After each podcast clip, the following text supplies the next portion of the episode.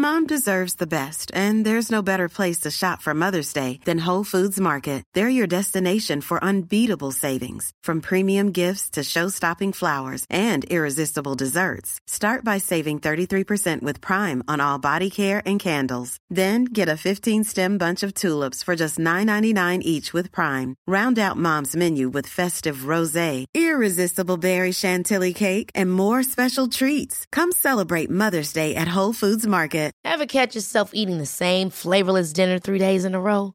Dreaming of something better? Well, HelloFresh is your guilt-free dream come true, baby. It's me, Kiki Palmer.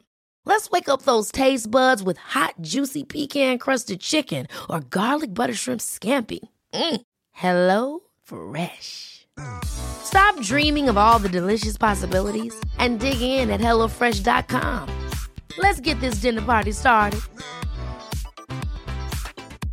Hey, I'm Ryan Reynolds. Recently, I asked Mint Mobile's legal team if big wireless companies are allowed to raise prices due to inflation. They said yes. And then when I asked if raising prices technically violates those onerous two year contracts, they said, What the f are you talking about, you insane Hollywood ass?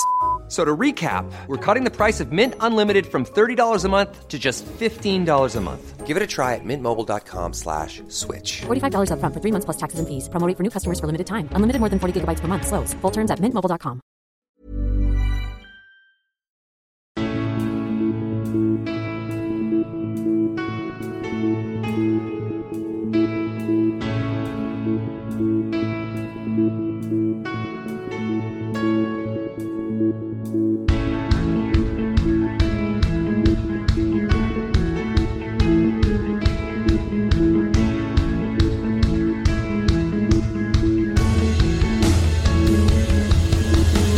Bienvenidos a Alineación Indebida.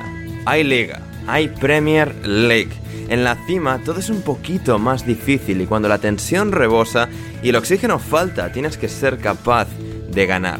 El Arsenal lo hizo, un partido que de haber terminado al revés les podría haber dejado noqueados a los chicos de Mikel Arteta en la pelea por la liga. Pero impresionados dejaron a todos los espectadores y merodeadores son los buitres del despido y que quizás estén ya planeando sobre Stamford Bridge, porque ese puente cada vez parece más cerca de caerse. Quien no se cae, quien marca uno y otro gol hasta empatar a cuatro en el campo del Newcastle, es el Luton Town, la gran revelación de esta temporada. Y la primera defunción de esta temporada parece que será el Sheffield United. Todo eso, unos geniales Brighton y Aston Villa, la Copa África, la Copa Asia y mucho más hoy aquí en Alineación Indebida. Y para analizarlo todo, hoy a mí, Ander Iturralde, me acompaña una excelente y ecléctica alineación indebida que comienza por Gonzalo. Carol, ¿cómo estás, Gonzalo? Eh, siguiente pregunta otra vez. Eh, no voy a responder esto. Para el que no esté suscrito al, al Patreon, Claro. esta pregunta me la hizo Sí. Ander entre semana y no la respondí, Sí. así que hoy tampoco lo haré, evidentemente. Así es, así es. Otra derrota del Chelsea y otra de Gonzalo aquí para, para asestar golpes con, con puños de hierro. Así que eh, quedaros, quedaros para el análisis de- del Chelsea. Eh, también está aquí Rodrigo Cumbraos. ¿Cómo estás, Rodri? Eh, pues, pues podría subrayar la pregunta de, de Gonzalo, pero bueno, no es tan, no es para tanto, creo. Claro, tú has sacado un punto y, y tienes un entrenador que te gusta y hay como halos de esperanza. Sí, y no puedo evitar eh, sonreír cuando, no solo por la gracia que me hacen ya de manera frecuente, sino por, por los tweets de Gonzalo. Ahí está, ahí está. Hoy los tweets se convierten en, en podcast. Y finalmente es el huracán del Mar Negro, es Jan Seven. ¿Cómo estás, Jan? Pues eh, un poco parecido a Gonzalo, el Trabzonspor ha perdido con el Besiktas. A ver, hace ¿alguien puede, alguien venir con un poco de alegría, o sea, vamos a ver. Pero bueno, yo, yo estoy alegre porque, a ver, a ver, yo he sido engañado para venir aquí porque se me ha dicho que íbamos a hablar de Besiktas Trabzonspor, y pero como que casi que me alegro de que era un engaño y que no voy a tener que hablar de ese partido. Así que, pues mira, una alegría me, me saco de, de eso. Bien, fantástico. Lo que fantástico. no entiendo por qué eclec- ecléctica.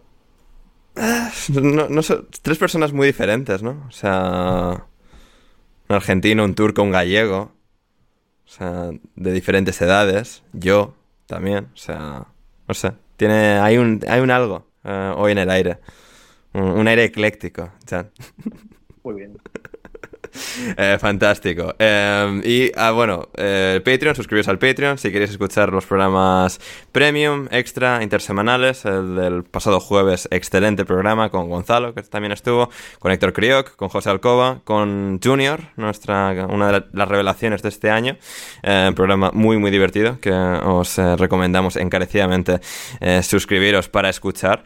Y, y sí, eso, eso estará ahí. También el jueves que viene, nuevo programa y todo nuestro contenido indebido premium y el Discord al que os podéis unir también desde tan solo un euro o un dólar en, en Patreon. Y, nada, eh, eso. Ah, sí, y una cosa más, una cosa más importante. Para la gente que está en Madrid, esto, o sea, solo para los que estáis en Madrid o queráis hacer el viaje, el próximo domingo, madrugada del domingo 12 al lunes, o sea, del domingo 11 al lunes 12, eh, voy a estar en Madrid, en Madrid, eh, haciendo de coanfitrión de una fiesta de la Super Bowl. Toda la eh, información para la fiesta y la gente que quiera acudir, que quiera venir a ver la Super Bowl en compañía de Moa, de servidor, eh, tiene la información en un link de un tweet en la descripción, que estaremos con nuestros amigos del Capologist, viendo la Super La- Bowl en directo este próximo domingo. La misma Cuenta, información vale para los que le queráis, lo queréis evitar también. Claro, claro, efectivamente, efectivamente. Igual los, pi- pilla por ahí, es como, uff, no, que no quiero. Así que ahí tenéis la información. A todo eso estaremos a medianoche eh, del domingo al, lunes, este, este próximo fin de semana. Así que no os lo vais a querer perder si estáis por la zona y os interesa mínimamente la NFL y venir a, una fiesta a, vivir la, Super Bowl en, compañía eh, de, de Ander Iturralde y de, bueno, de toda la gente de- del Capologist. Así que muy bien, pues eso, ya habiendo anunciado eso, para la gente interesada, vamos ya con la Premier League de, de este fin de semana, gran jornada que nos ha dejado y un colofón todavía mejor, todavía más extraordinario, que ha sido el Arsenal 3, Liverpool 1, eh, un partidazo que, que ha sido muy interesante por todas las reflexiones y conclusiones que creo que se pueden sacar de, de este choque. Un partido que de haberlo ganado el Liverpool habría supuesto un golpe sobre la mesa muy claro de- del Liverpool como candidato a ganar esta Premier y que seguramente hubiese dejado al Arsenal muy, muy, muy tocado eh, de cara a sus aspiraciones y que sin embargo ha acabado siendo todo lo opuesto. Eh, Este partido me ha, me ha dejado ver a un Liverpool al Liverpool más endeble, menos candidato a la Premier que he visto creo que en toda la temporada y al Arsenal todo lo contrario, al Arsenal más capaz de ganar la Premier, más fuerte y, duro de, todos y, que así lo ha terminado reflejando con el, con el marcador final de 3-1. Em, Jan, vamos a empezar por ti en, este caso. ¿Qué, te pareció el, el partido en, en el Emirates? Bueno, he visto mucha gente hablando sobre todo, a ver, como es, como es normal y entendible, del error conjunto de Van Dijk y Allison en el segundo gol y luego el error de eh, en el y el gol uy no he podido hablar y el error de Allison luego en el otro gol que son sí que son escandalosos pero creo que no se puede sumar el por qué han perdido el partido eh, por ahí, si no ha sido mucho más. Eh, creo que la clave ha sido que el Arsenal dominó el centro del campo. Es bastante destacable para mí como Rice y Jorginho eh, son capaces de mover el balón en profundidad y creo que con Odegaard e incluso con Havertz también formaron una fuerza decisiva en el mediocampo. ¿no? Y el, el mes pasado, cuando, cuando se encontraron los dos equipos, Ars- Arsenal para mí ya se había impuesto contra el Liverpool y aunque el partido había terminado en empate, eh, la intensidad y la, y la presión alta del Arsenal había sido clave en esa imposición y hoy creo que ha sido en ese sentido un poco parecido. En este caso creo que la clave ha sido la dominación del centro del campo por, eh, por Arsenal, lo que decidió el, el destino de este partido. ¿no? Eh, por ahí lo he visto yo. Hmm. Sí, no, me parece un, genial análisis. Eh, Rodri, tú, eh, bueno, sé que no lo has podido ver en tan sumo detalle, pero no sé, alguna reflexión que te deje que el Arsenal en un día tan importante haya dado su, mejor versión de toda la temporada, de manera parecida al, al día en el que le ganaron al Manchester City eh, en el Emirates por, por 1-0 un poco ese paso adelante que en ese apartado sí que parecen haber dado, ¿no? Si bien en otros aspectos del día a día de la Premier quizás se les ha visto un poquito menos brillantes que el año pasado, pero su capacidad para competir de tú a tú contra, contra esta clase de equipos creo, creo que ha quedado, o sea, bueno, totalmente reflejada eh, bajo una luz eh, verdaderamente, eh, bueno, impresionante.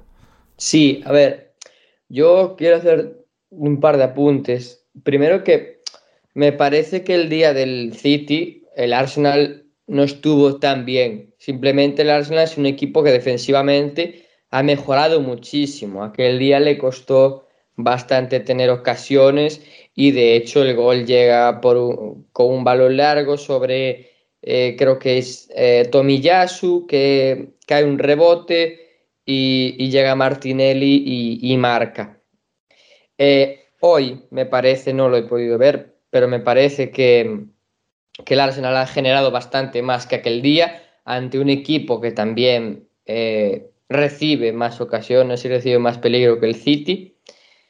El Arsenal es un equipo que ahora mismo tiene más posibilidades de ganar la Champions que de ganar la Premier League por cómo, cómo se ha conformado este año, el tipo de jugadores que tiene, que son futbolistas que se, se mm, están muy preparados para ese contexto de partidos grandes, con pocos goles, en los que hay que eh, debilitar mucho al rival y aprovechar lo poco, te, lo poco que te deje, y con, que suelen ser espacios, golpeos en largo, etcétera. Por ejemplo, lo vimos contra el City, lo vimos contra el Liverpool, pero en el día a día para ser campeón tienes que tener muchas más cosas que creo que por ahora el Arsenal está intentando ajustar para eh, poder pelear por, por la liga. O es un gran resultado, pero creo que aún así sigue valiendo para explicar la teoría de que el Arsenal ahora mismo tiene más posibilidades de ganar la Champions, que necesitas quizás un pelín de suerte y eh, no tanta consistencia, pero necesitas tener varios días buenos contra rivales grandes como el Arsenal, Arsenal ha tenido. Una cosa más sobre los centrales, porque a mí se me vendieron tanto Van Dijk como Saliba, como Araujo, como incluso el Cuti Romero, como centrales infalibles, y al final el fútbol es un deporte de errores en el que por muy bueno que seas, si eres central y cometes un error, vas a salir en todas las fotos. Y no quiero centrarme en saliva, pero es que el otro día contra el Forest, pero el otro día contra el Forest, también el gol de Aguonigi es un fallo de- de- del francés. Ahí está, muy bien. Y a mí me lo a mí me lo venden como un futbolista infalible y me parece probablemente uno de los mejores centrales del mundo, pero vamos a tener un poco más de cuidado porque al final Saliba no deja de tener creo que 21 o 22 años. Y el último apunte es una pregunta que le quiero preguntar a Gonzalo porque venía ahora Cuidado. el móvil y, y, el- y leía que, que Carragher de- decía que uno de los problemas que sigue teniendo este Arsenal, reflejado en cómo Arteta celebra las puntuaciones, las victorias de sus equipos, es que es un equipo demasiado emocional. Y le dijo la pregunta a Gonzalo porque si hay alguien que viene de un país extremadamente emocional, es él. Gonzalo, por alusiones. Bien, eh, si la pregunta concreta es, es esa, si es realmente lo que, que- que afecta o que es una de las cuestiones el tema Es una emocional. pregunta en serio, ¿eh? Sí, sí, sí, sí. Yo creo que, que eso es al final, depende de cada equipo, de cómo lo sepan gestionar. Por ejemplo, yo creo que el, el Chelsea, este Chelsea de Pochettino, por ejemplo, es muy emocional también, eh, pero es emocional para mal, porque los jugadores se dejan llevar por todo lo que ocurre eh, en el campo. Bueno, después cuando hablemos del Chelsea lo podemos eh, extender un poco más, pero como que se dejan llevar, eh, si el, partido es muy tenso, eh, es muy hay mucho ida y vuelta, es de un ritmo alto, eh, son también, lo bien con esa intensidad, esa pasión, si se quiere decir, esa personalidad que termina afectando. Yo creo que en el Arsenal eso no ocurre, creo que por lo menos a ver, a mí Arteta me da vergüenza ajena también cuando festeja los goles así, haciéndose el cholo Simeone, pero. pero al final creo que si algo ha demostrado ser Arteta desde que llegó al Arsenal hasta el día de hoy, atravesando por malos momentos, por, eh, por etapas, sobre todo al inicio donde las cosas no salían y ahora que eh, el barco va por, en buen rumbo, es que ha sido un técnico y el equipo también ha sido capaz de soportar y de aguantar esas situaciones. De repente el Arsenal también, a lo largo de esta, temporada, ha habido tramos en los que no ha jugado decididamente bien. Y, así todo, no ha sido un equipo que se ha salido de, sus casillas. De hecho, incluso a mí me parece que dependiendo que, en qué partidos, eh, incluso le falta un poco más de, de esa emocionalidad a ciertos jugadores para a veces salirse del guion de Arteta cuando eh, la situación lo amerita. Así que, a ver, eh, no coincido con Carragher realmente en eso, porque siempre depende de cómo lo sepas gestionar y creo que el Arsenal dentro de todo, en este partido también, ante otro equipo que también controla bien las emociones como es el Liverpool, lo, supo llevar creo que a la perfección, por algo el, resultado es el que es y, es más que justo también. Mm, así es. Eh, Aaron Moniz decía que el Arsenal ha jugado tan bien hoy que se merece de alguna manera eh, que le haya tocado la, mala actuación anual de, de, Allison a su favor, en este caso. Em, Gonzalo, sobre Allison, Van Dijk, ¿cómo ha discurrido el partido más generalmente? Eh, ¿Qué me cuentas? Bueno, yo eh, en clave, si quieres más en clave Liverpool, creo que es, a ver, el, el Liverpool no venía sintiendo, creo yo, la ausencia de, de Salah en estos partidos, en este tramo desde que comenzó la, la AFCON y desde que Salah se lesionó. Incluso cuando Trent tampoco estuvo, ahí estaba Bradley también para, para reemplazarlo a muy buen nivel. Creo que es inevitable hablar de que el Liverpool tuvo las bajas de, de Soboslai y de, y de Conor Bradley, eh, que creo que fueron claves al final. Conor Bradley es un chico, pero lo viene haciendo muy bien y creo que ante la ausencia de Salah, tenerlo a él y sumar a Trent a la vez, creo que es posible y es algo que notó mucho la, falta de, ese interior derecho, sobre todo en, el húngaro, eh, para poder apoyar un poco más a Alexis y a Curtis Jones en la mitad de la, cancha. Como dijo Shannon al principio en el análisis, eh, creo que el partido lo define también en gran parte como el Arsenal dominó el medio campo, como Arteta introdujo a Jorginho en este partido, que me parece que es, es una es una opción hasta infrautilizada por, por el entrenador español, la figura del italo brasilero, porque es un jugador que otra cosa no, pero sí organizarte y ordenarte muy bien a un equipo que también además es tan estructurado como el Arsenal, creo que es, una,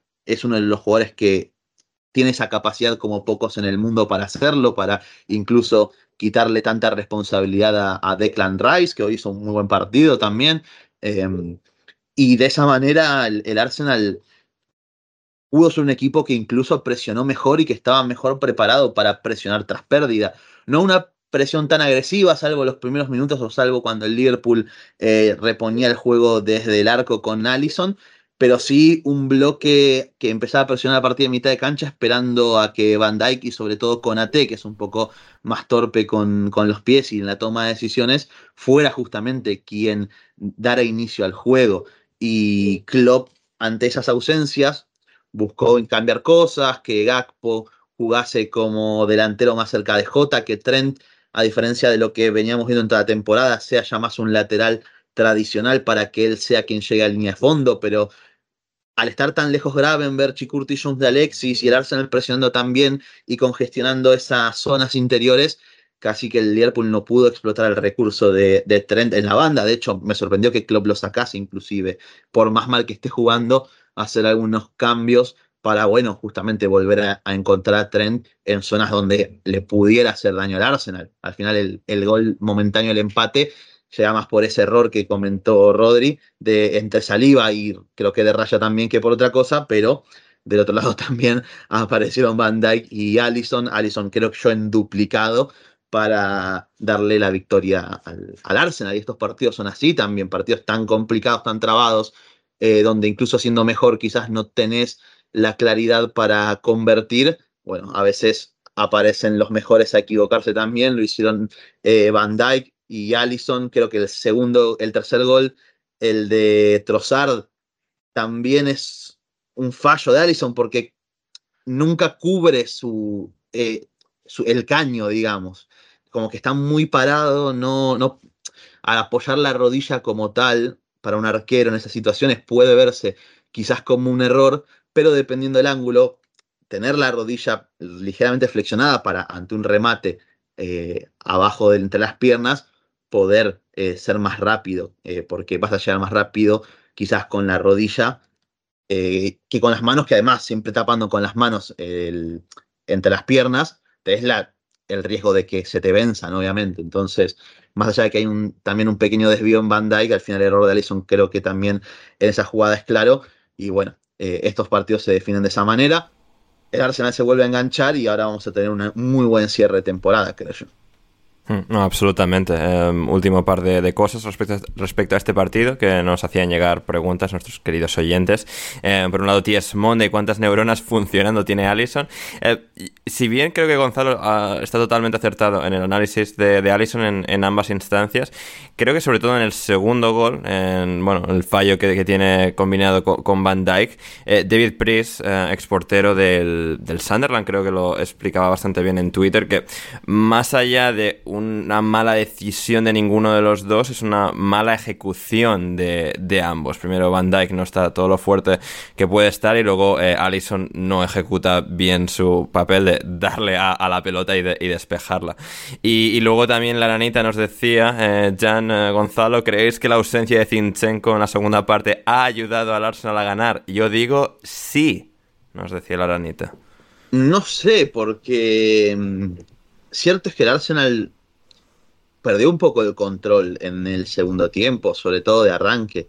Eh, dominó mucho el Arsenal en el primer tiempo, termina con ese golpazo que puede ser también un, golpe anímico, ese gol tras error, y después en el segundo tiempo el Liverpool se adelanta un poco más las líneas, empieza a merodear más el área de raya, no consigue obviamente generar peligro real al arco, pero pierde un poco el control del partido.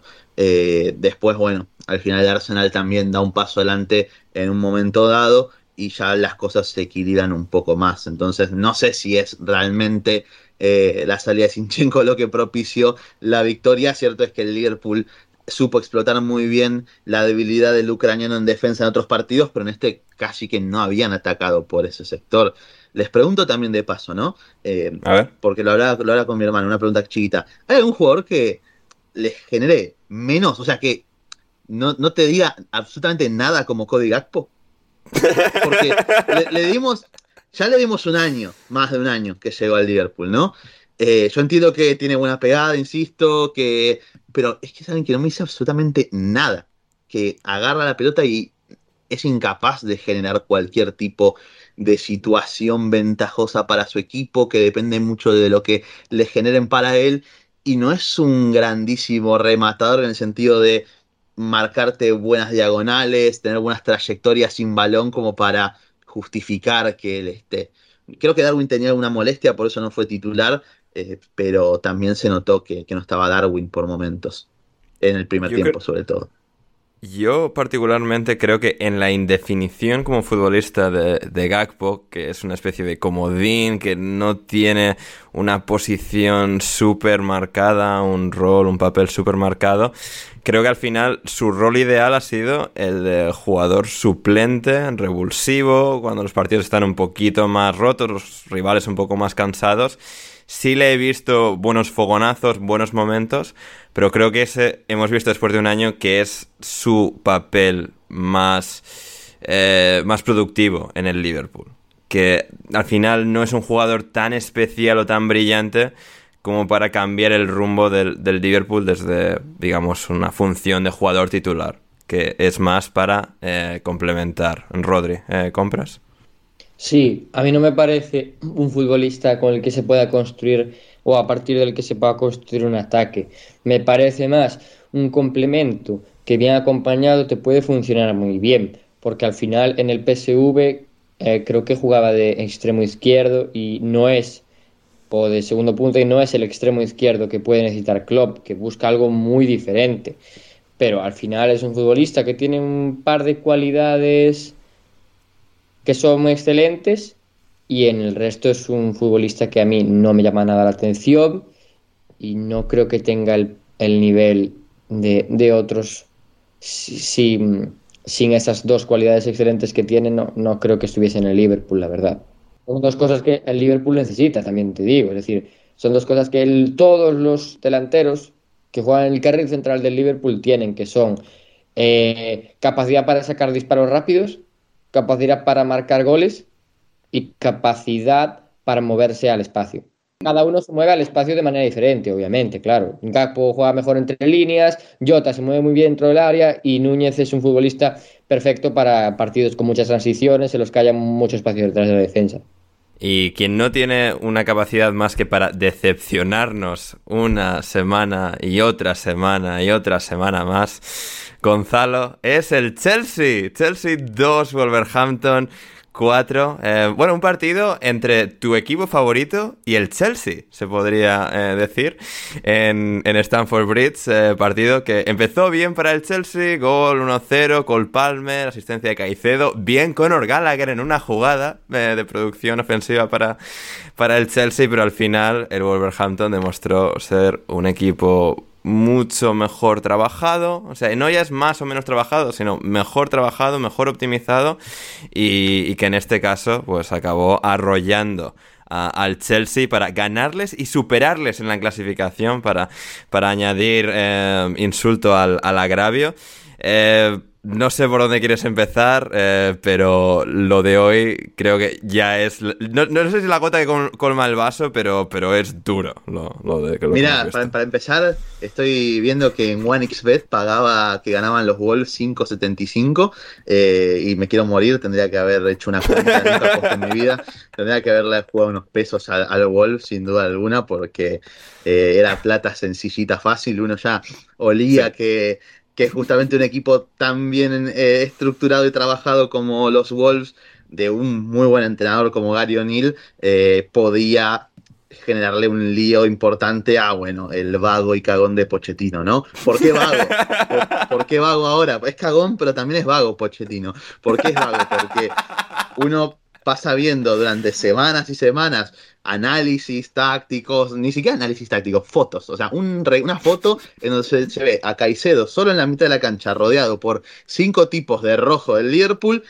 Después toda la defensa de un lado y todo el resto de los jugadores de mediocampo hacia adelante del otro en línea. O sea, hay un, campo enorme, hay, hay un agujero negro que el Chelsea no tiene nada más allá de Caicedo y que hace que el equipo se parta en medio. Uno dice, bueno, imaginemos, Pochettino, insisto, el Chelsea no juega Champions, no juega Europa League, juega Conference, no tiene absolutamente nada, tiene una semana entera para trabajar y, mejorar al equipo. Y yo quiero creer que, que, el técnico argentino va a prestar atención a estas cuestiones. Bueno, resulta que sucede este partido y vuelve a pasar otra vez lo mismo. Entonces, ¿cuál es la excusa? insistimos a, insisto a lo mismo. ¿Cuál es la excusa de que el Chelsea no sea capaz de mejorar estructuralmente con los jugadores que tiene?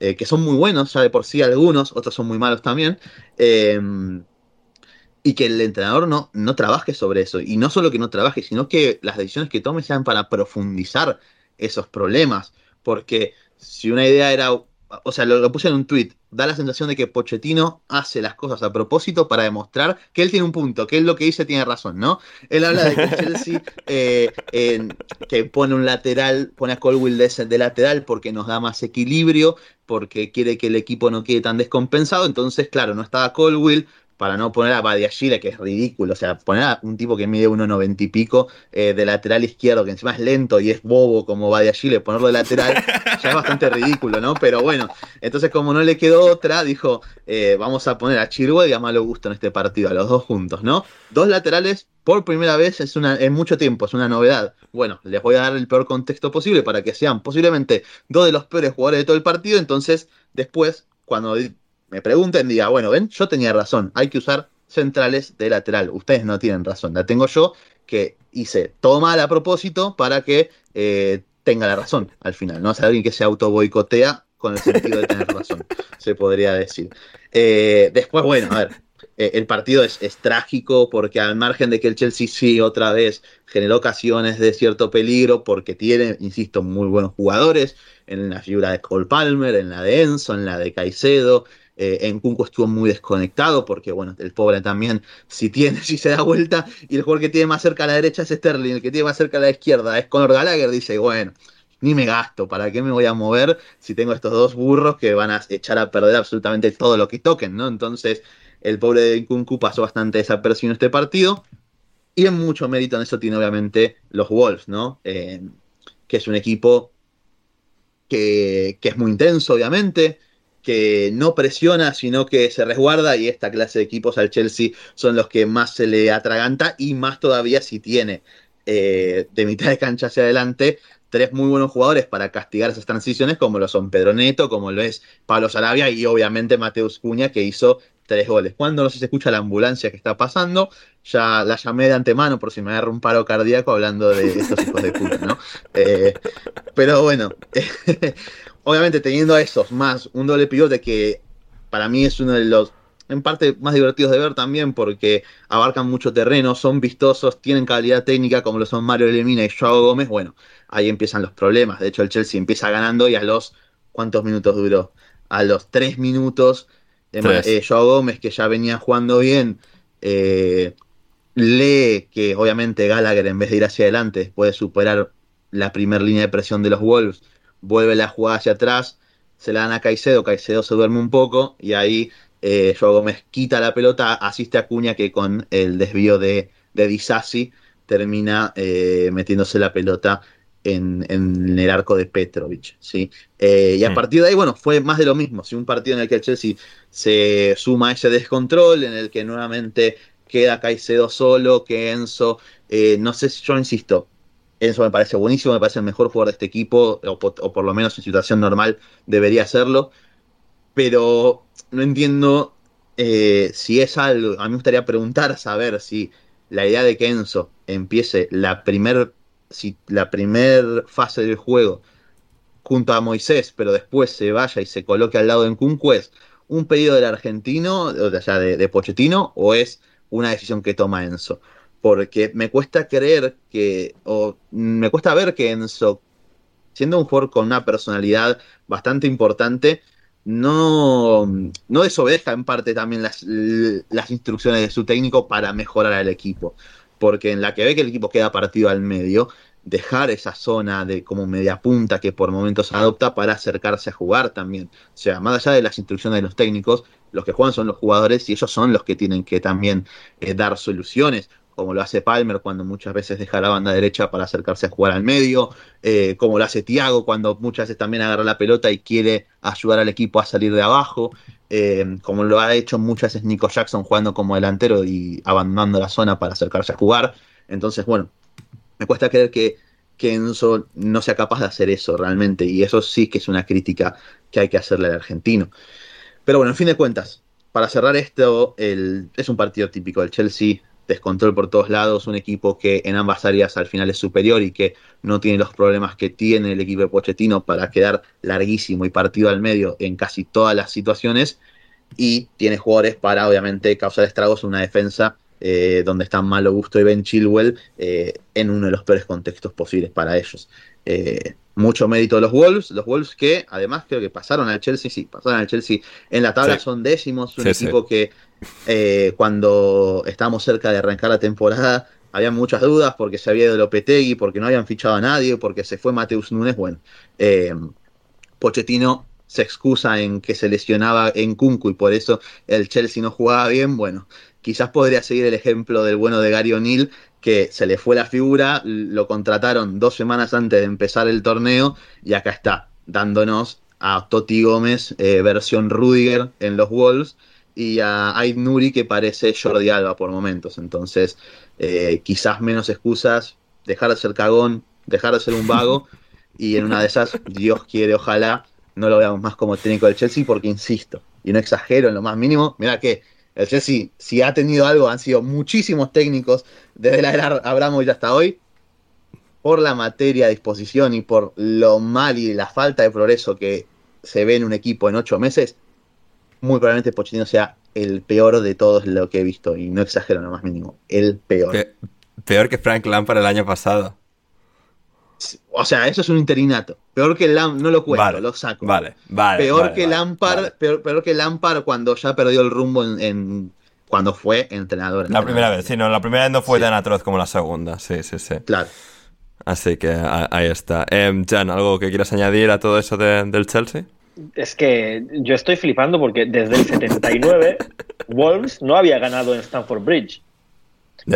O sea, ojo que eso es mucho antes que la inyección de pasta que recibió el Chelsea y tal. O sea, además es una victoria importante para ellos, como, como bien decía Gonzalo, porque es un rival directo en la media tabla. He intentado decirlo sin reírme, pero me ha costado lo suyo. Y bueno, antes antes se estaba hablando de lo emocional cuando estábamos hablando del Arsenal Liverpool, ¿no? Que decíamos que pues eh, lo emocional que es el grupo de Chelsea también, no, no, no. Eso no, eso, eso no es ser emocional, eso es ser frágil. Tiene una fragilidad impresionante y además la defensa del Chelsea es más vulnerable que lo que estaría Todd Bowley en el barrio de Lanús. O sea.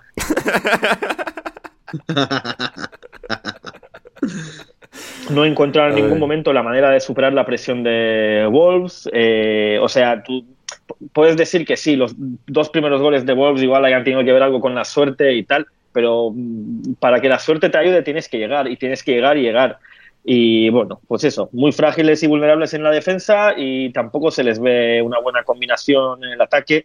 El fútbol al final se juega a través de duplas, tríos que se entienden bien y combinan bien. En el Chelsea eh, tú pones eh, los jugadores en el campo y parece que, pues mira, eh, se han juntado 11 para jugar al fubilto, a fubilto y no y no se entienden. Si defiendes mal y atacas aún peor, pues al final lo que haces es darle un disgusto a Gonzalo Caro. Es, es, es, lo que es. O sea, no se puede decir mucho más. Efectivamente. el, el, Ander, no sé si viste el tuit de Bele Silva, la señora de, de Tiago Silva. Es verdad, eh, como decía la señora esposa de Tiago Silva, que es, uno, que es uno de mis personajes secundarios de la Premier League favoritos, ¿eh? O sea, es, absolutamente ¿eh? espectacular. Dice, es, sí, es hora, de, es hora de, del cambio, es hora de cambiar. Si, si esperáis más, será demasiado tarde. Y dos corazoncitos azules. Qué pereza auténtica del señor, ¿eh? No, no, no, no, no, Rodri, no, no. Si la tuvieras en tu equipo, si la tuvieras en tu equipo, la, la, bancarías como la que más. La bancarías bueno, con todo tu es una, es una genia, es una genia. Igual, igual se refiere. Está loca. Igual se refiere a su marido, a, su marido que ya tiene 39 años y ya ha dado un cambio yendo a nuestra puta casa. También puede ser que lo que está diciendo, el cambio que pide puede que sea eso, porque eh, Thiago Silva nació en el 1984. Efectivamente, o sea, lo, dice como si fuese la Edad Media, ya me encanta. Ni, el chivato de Orwell, escritor de 1984, podría haber previsto eh, esta situación del Chelsea, también hay que decirlo. Así es, así es. Eh, Gonzalo, una última muy rápida eh, respecto a Pochettino. Eh, hablas sobre el peor entrenador que has visto en el Chelsea. ¿Ha habido... ¿Tú te acuerdas de algún entrenador que te haya decepcionado más? Porque, o sea, tú no eras tan pochetinista como era yo, pero al principio de temporada, no, o sea, cuando llega Pochettino al Chelsea no tenías una postura anti-Pochettino. Nunca has sido de esa corriente de opinión y, sin embargo, el, transcurrir de la temporada eh, nos ha dejado una figura extremadamente decepcionante.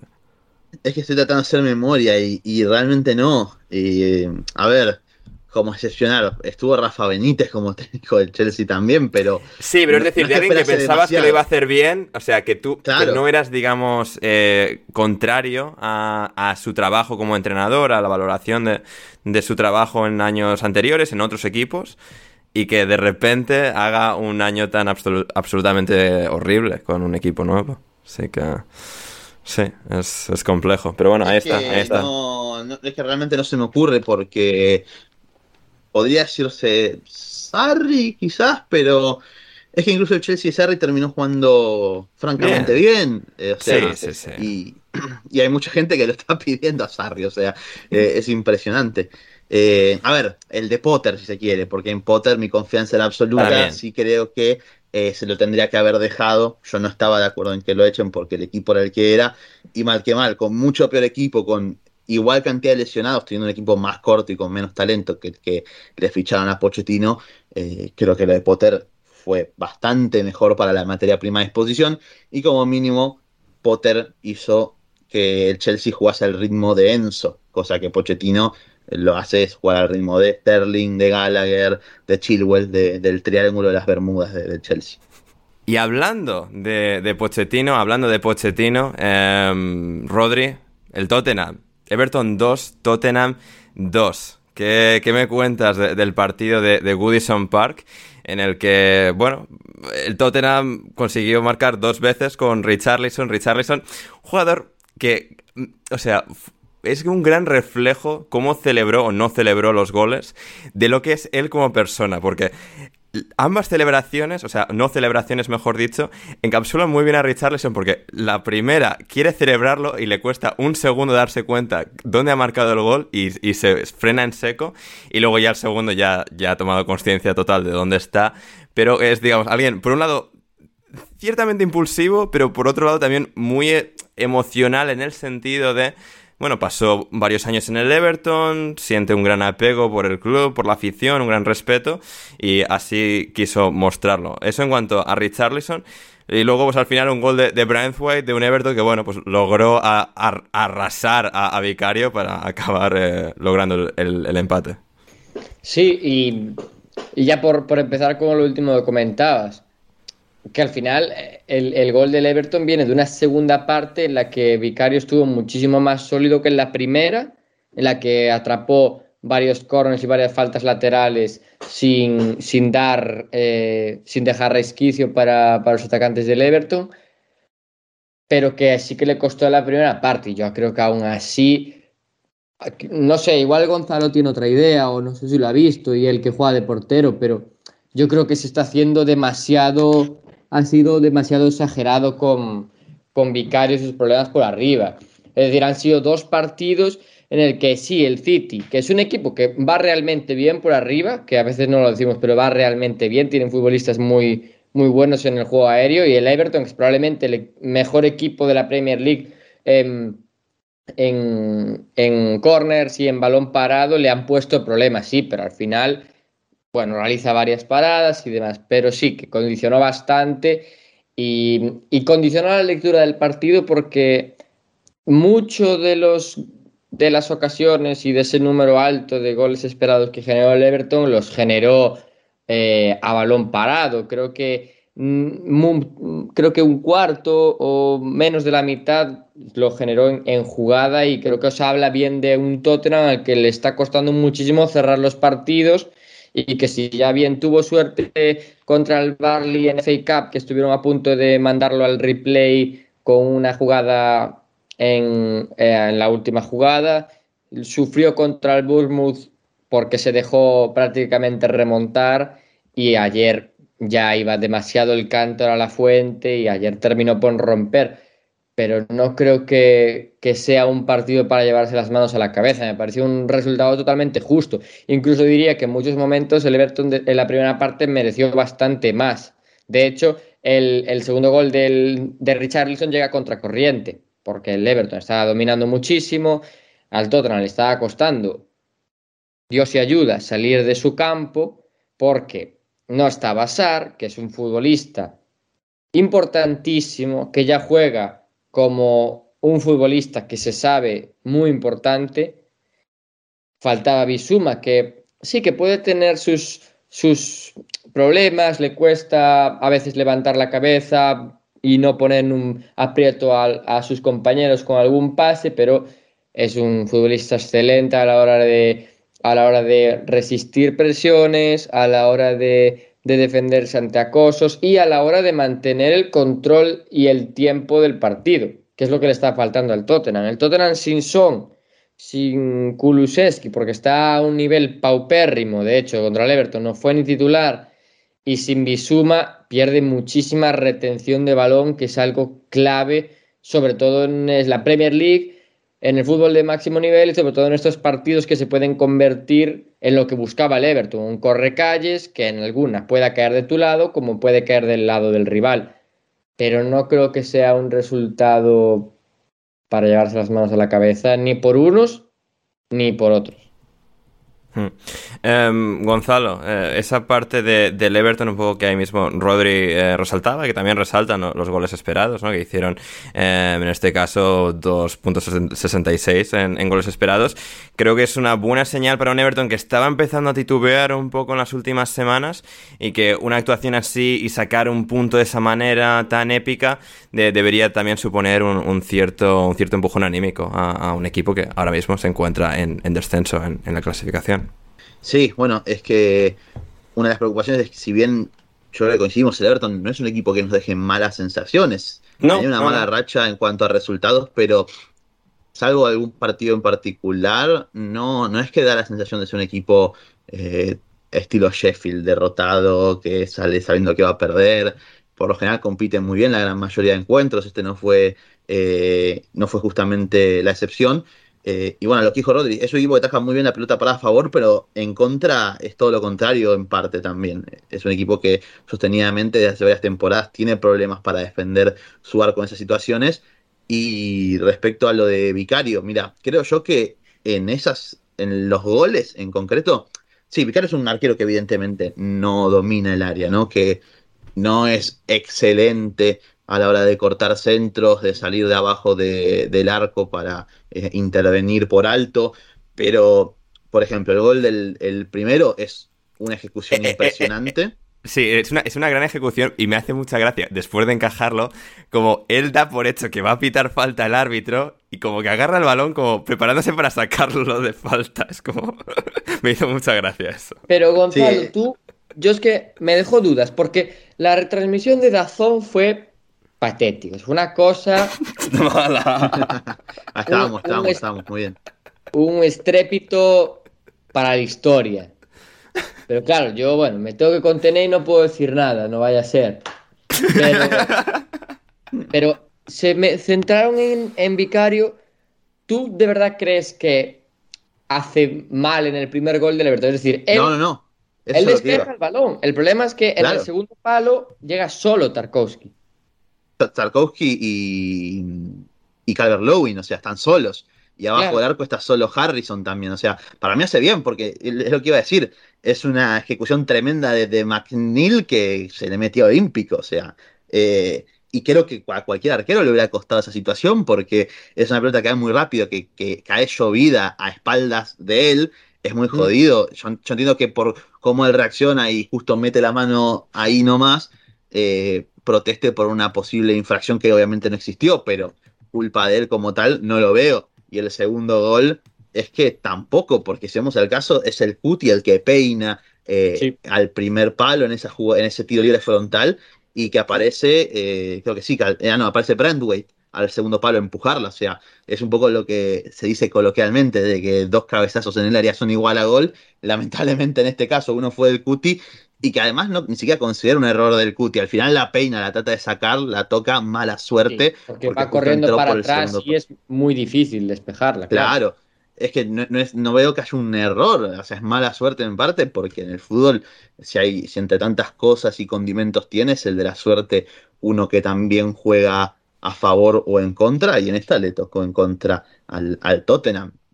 Si en Dazón se cebaron con un vicario, la verdad sí, sí, es que no, no, estoy de acuerdo cosa, con eso. Yo en, en, en, mi vida fue el primer partido en el que por un momento quité el sonido a la televisión. Cuidado, Muy eh, cuidado. Muy bien, muy bien. Carolizando a Roderick Umbrao. Total, eh, total, total absolutamente. y con sí, esto. Bueno, y los, y los resúmenes que ponen son peores aún, porque de Son- repente te muestran Son muy malos. Durante Son muy 10 malos. segundos te ponen cómo festejan los goles y no te ponen una repetición del gol, solo lo viste por, Sí, por, sí, por sí. la cámara piloto. O sea, es, es una pasada. Efectivamente. Como una pasada fue el Newcastle 4, Luton 4 en St. James's Park, Jan, partido, bueno, eh, icónico de, esta temporada 2023-2024. Un, un estadio muy dado a, a cuatros a, a cuatros, que, a ver, no, no son muy comunes, pero en Newcastle pues ya, ya tuvimos eh, el famoso Newcastle 4, Arsenal 4, de creo que fue año 2011, y ahora tenemos este, Newcastle 4, Luton 4, absolutamente espectacular, eh, fuegos artificiales por todas partes, un Newcastle bueno, demostrándose ciertamente endeble, pero que, bueno, pues supo responder, que tampoco es que le llegó el Luton y, y le acabó ganando, consiguió al final recuperar, arrancar de las garras de la derrota eh, el empate, pero bueno, sobre todo un partido de, de éxtasis futbolístico. A ver, partidazo, ocho goles, o sea, mm, eh, ha sido un partidazo, ¿no? Pero más allá de eso, yo me acuerdo que la última vez que me tocó hablar aquí en el podcast de Newcastle, eh, estaba hablando tanto yo como otros, estábamos hablando de lo consistente que eran a pesar Sí. de las bajas que tenían y, y cómo mantenían un juego a pesar de las dificultades y las lesiones y, y- y las bajas por otras razones. Y, ahora nos encontramos con una situación que es Dr. Jekyll, Mr. Hyde. O sea, la- unas virtudes que tienen una semana, la siguiente semana son, se convierten en debilidades. O sea, hay un antes y después, sobre todo creo que desde el Boxing Day. O sea, desde ahí la cosa está muy diferente. Yo lo que, eh, o sea, no sé si han llegado mm, a un nivel que, o sea, igual estaban overachieving, o sea, estaban jugando por encima de sus posibilidades, sus capacidades, o, o no sé qué ha pasado. No sé qué opináis vosotros y a qué se debe ese cambio tan, tan brusco, porque más allá de, de cosas particulares o particularidades del juego, lo que yo veo es, pues eso, lo que era su virtud más grande, que era la consistencia, se ha convertido en, eh, en totalmente lo contrario el equipo. O sea, es totalmente inconsistente. Hmm, em, Rodri, esto lo, comentábamos hace una semana con José Pérez y entre medias el Newcastle logró ganar al, Aston Villa con, bastante convicción, pero bueno, al final que es un equipo que pues físicamente no está tan brillante, no está llegando a, a todos esos balones que a principio de temporada, la temporada pasada sí estaba llegando y creo que simplemente está notando el desgaste general también de haber jugado Champions y que entre bajas y un jugador tan joven como Luis Miley, que también está siendo tan trascendental, titular eh, en este equipo. Y bueno, Anthony Gordon ha tenido que jugar en punta, ha acabado lesionado. Creo que ha sido un poco el efecto dominó de las lesiones que pues, han terminado eh, dejándonos una versión todavía capaz de marcar cuatro goles en cualquier día, como, este mismo, pero que no es tan fuerte, no, no, es- no tiene una fortaleza tan marcada y no es tan eh, eficiente. Sí, a ver, es, es complicado porque yo creo que aquel día que hablábamos con José fue el día del, del partido contra el, eh, Liverpool, quizá, ¿no? Creo que sí, me quiero sonar que sí.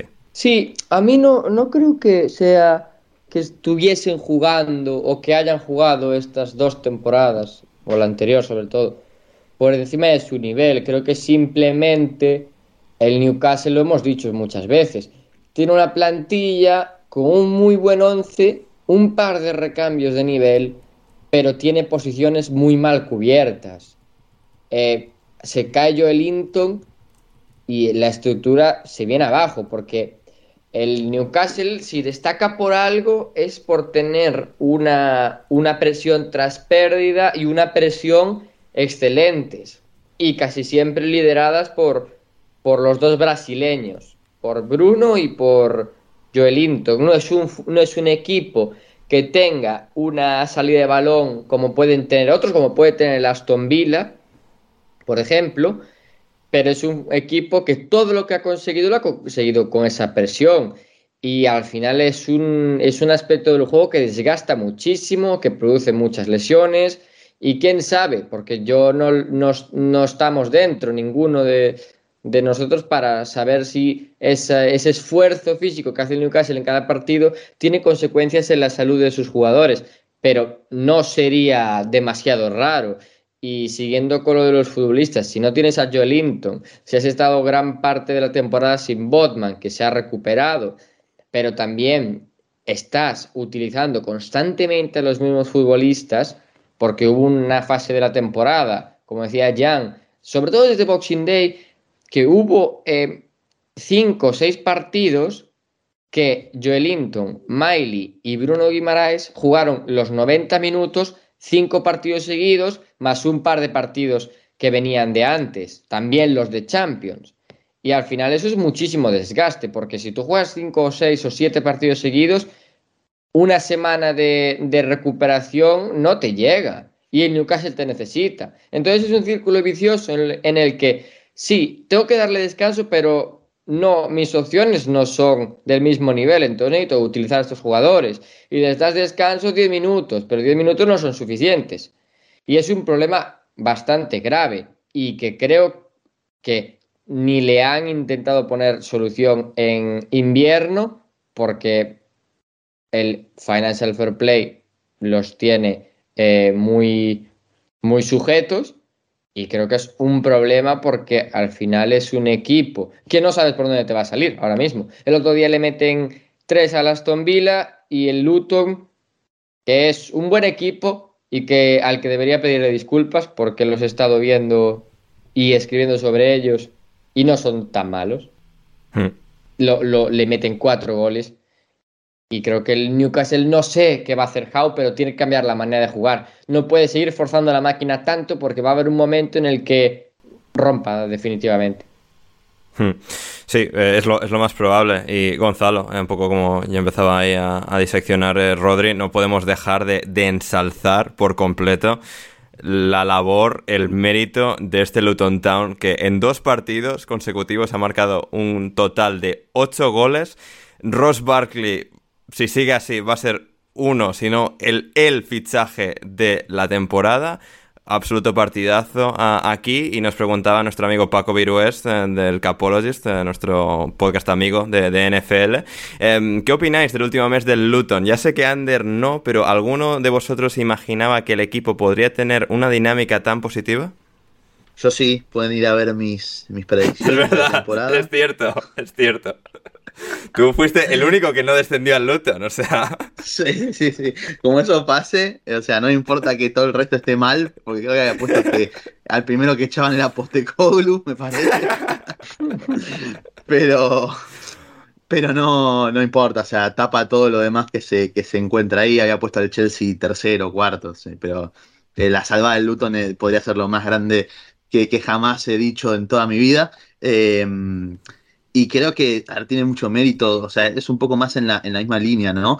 Eh, y en este caso se enfrentaron, ¿por qué aparte fue tan entretenido el partido? ¿Por qué tantos goles? Bueno, porque se enfrentaron dos equipos que viven de, de la alta intensidad, ¿no? Eh, porque obviamente es un equipo muy bien trabajado, eh, es un equipo que se está encontrando con rendimientos muy altos, como el de Ross Barkley, como el de Adebayo o el de Carton Morris, pero que obviamente también tiene sus limitaciones en muchos de sus jugadores. Así todo, lo que busca siempre es plantear partidos muy físicos, mm, eh, de mucha ida y vuelta. El Newcastle eso también responde de la misma manera. Y por momentos ese partido era un descontrol muy divertido de ver.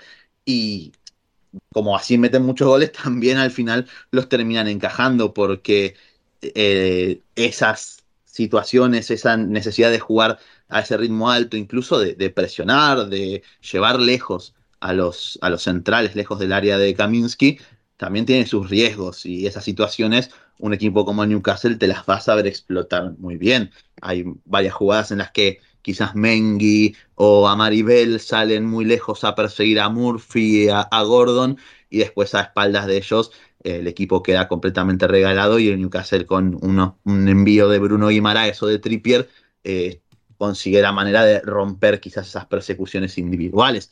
Es algo con lo que obviamente este equipo tiene que lidiar, pero dentro de esas debilidades también encuentra eh, sus virtudes eh, y tiene en justamente la figura de Ross que no tiene ningún tipo de sentido como está jugando eh, este señor, lento, con panza, no, no, tiene sentido cómo se las ingenia para transitar como quiere ante un mediocampo que tiene sus deficiencias defensivas, como, como es un mediocampo compuesto por Miley, Guimaraes y Longstaff, pero que también es un mediocampo ciertamente eh, físico, si se quiere, o con capacidad para eh, responder a esa ida y vuelta. Y en ese contexto, Ross Barkley encontró espacios constantemente para generar peligro, más allá del gol que marca, que es tras un rebote eh, de una jugada que inicia él. También es alguien que está omnipresente en todas las alturas del campo, que abastece a sus compañeros y, que tiene una conexión interesante tanto con Alfie Doughty como con Ogbene, por, por la otra banda con, con, sus cambios de frente. Ross Barkley, si algo siempre ha tenido,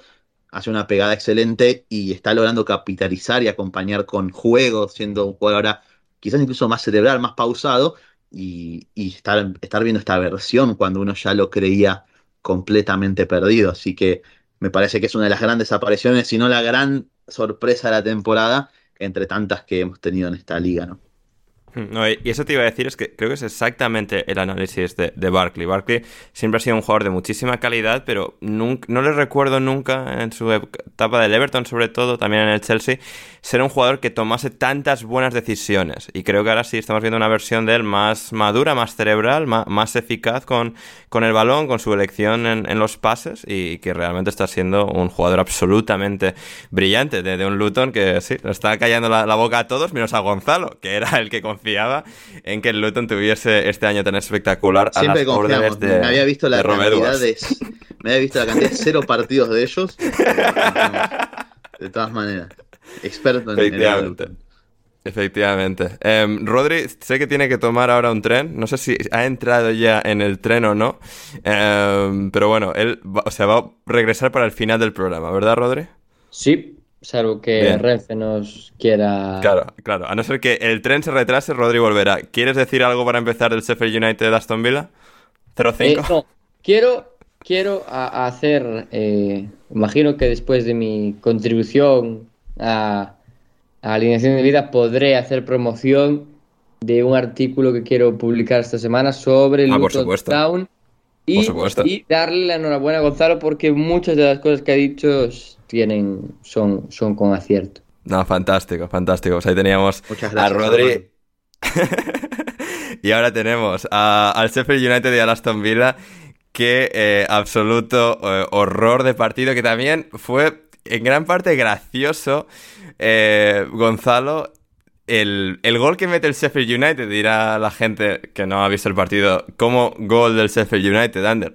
Sí, porque en el descuento el Sheffield United marca un gol en el minuto 95, Vinicius Souza, que le anulan.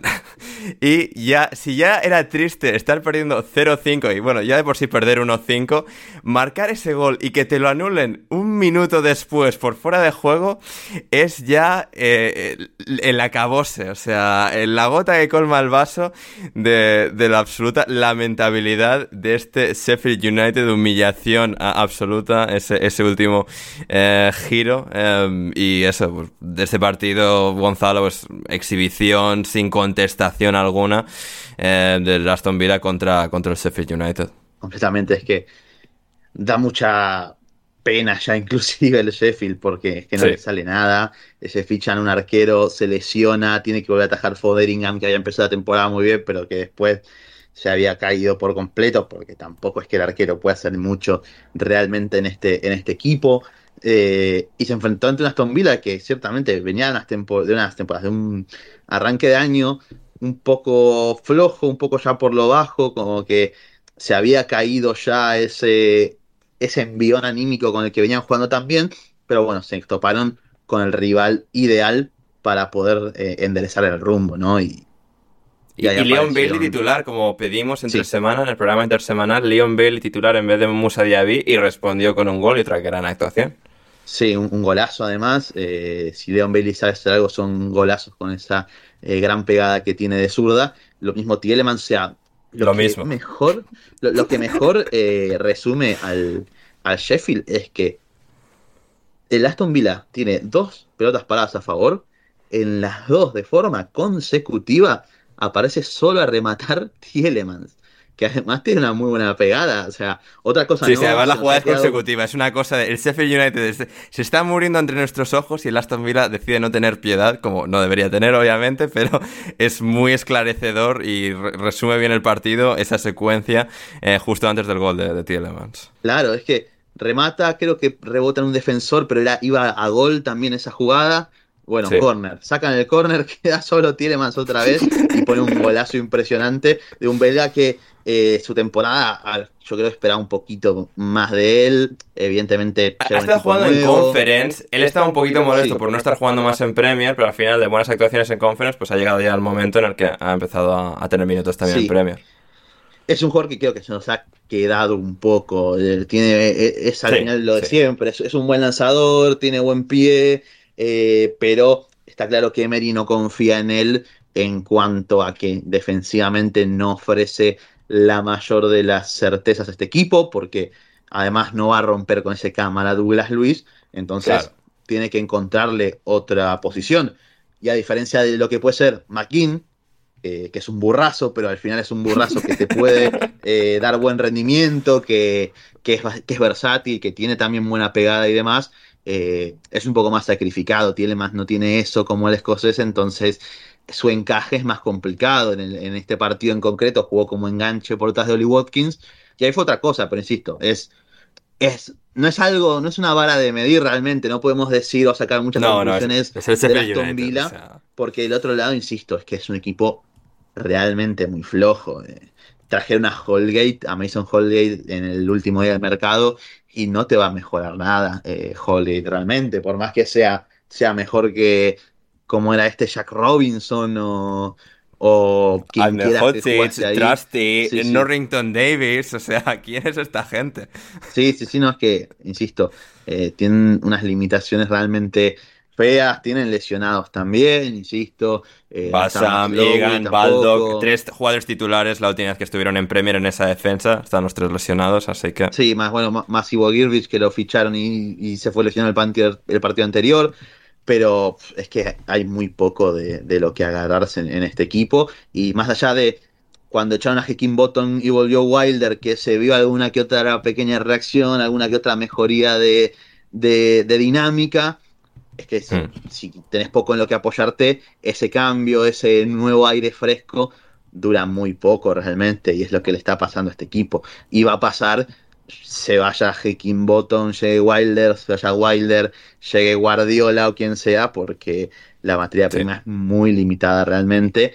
Y tampoco, a diferencia del Luton, que sí también tiene limitaciones, el Luton tiene un par de jugadores puntuales que están marcando diferencias. Eso en el Sheffield no se ve. O sea, Sí, eh, Díaz. Gustavo, Gustavo Heimer no, no ha sido. Gustavo Hammer no, no ha sido Ross Barkley. o sea, No, y tampoco tiene la culpa, obviamente, porque No, no, no, que no, no tiene la culpa, pero digamos, así como Barkley ha sido pues esa gran estrella que el Luton se ha encontrado de repente, eh, ni siquiera Sí. tiene, ni siquiera él ha podido ejercer ese rol para el Sheffield No, United, no, que algunos- se va cayendo. y- algunos chispazos a principio de temporada, que creo que hizo un golazo al, al Forest, Sí. no, me acuerdo bien. Sí, Eh, y lo mismo sí, con. Brereton, Brereton que hizo un muy buen, un par de goles también en sus dos primeros partidos, pero es, es muy malo Brereton, ¿eh? O sea, yo no- tiene, tiene buena pegada, es rapidísimo, pero es muy malo. eh, Es Mudrik, pero peor. O sea, imaginemos lo que sería eso.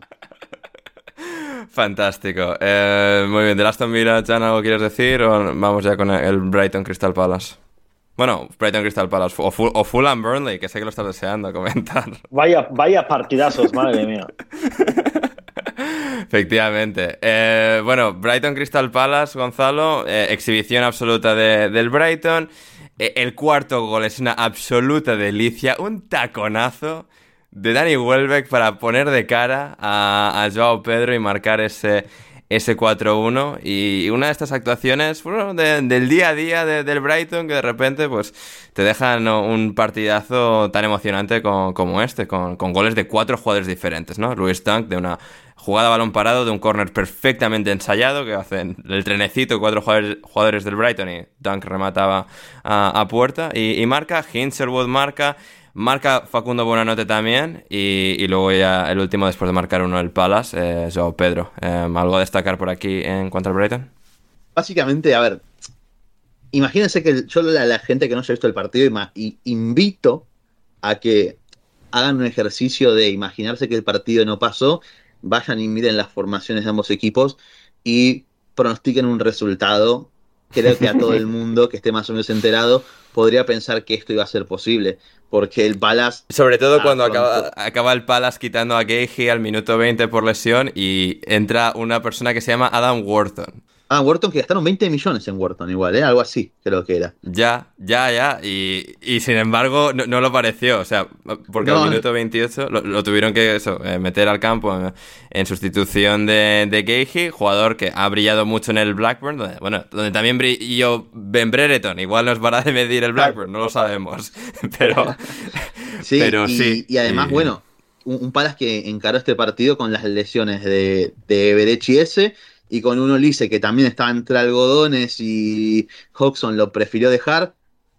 A ver, No, yo o sea, realmente. claro, no, bueno, Hodgson lo, lo mete al campo al minuto 46 y al minuto 56 lo tiene que quitar para meter a Francia porque no aguanta más de tíos.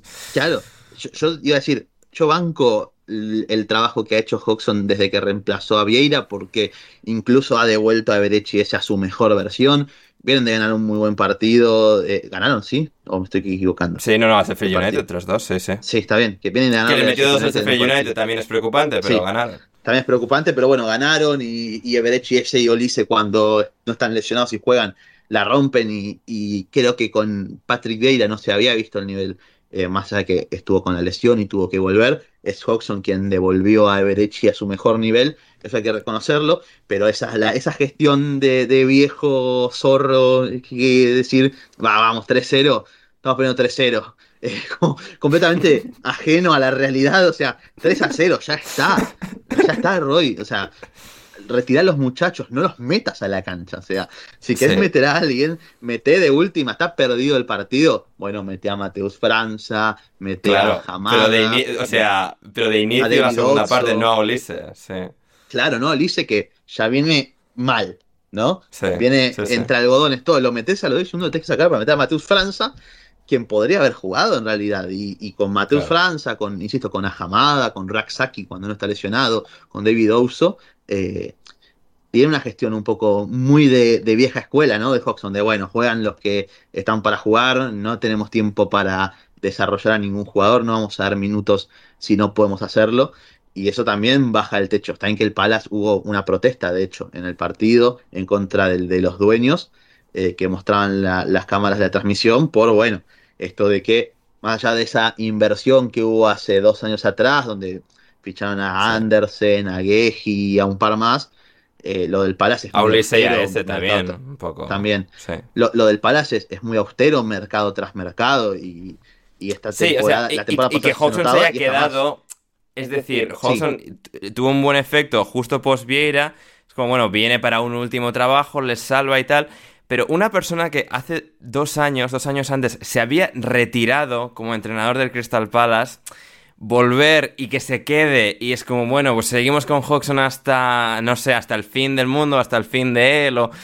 Y y no sé, es que es una decisión que ha dejado a la afición, pues, muy, muy contrariada. Y, o sea, nuestro amigo Matt Cannon de- del diario Marca, que ha estado, estuvo hace poco con nosotros, también decía eso en Twitter, que pedía la- el despido de, de Hodgson a- a- al descanso. Y, y- y el propio Hodgson nos ha ayudado de cara a la afición, porque ya ha tenido como pequeños confrontonazos de, ah, o sea, que la afición está muy mal acostumbrada, que no deberían pedir tanto y tal. Es como, pues eso no te va a ayudar, macho.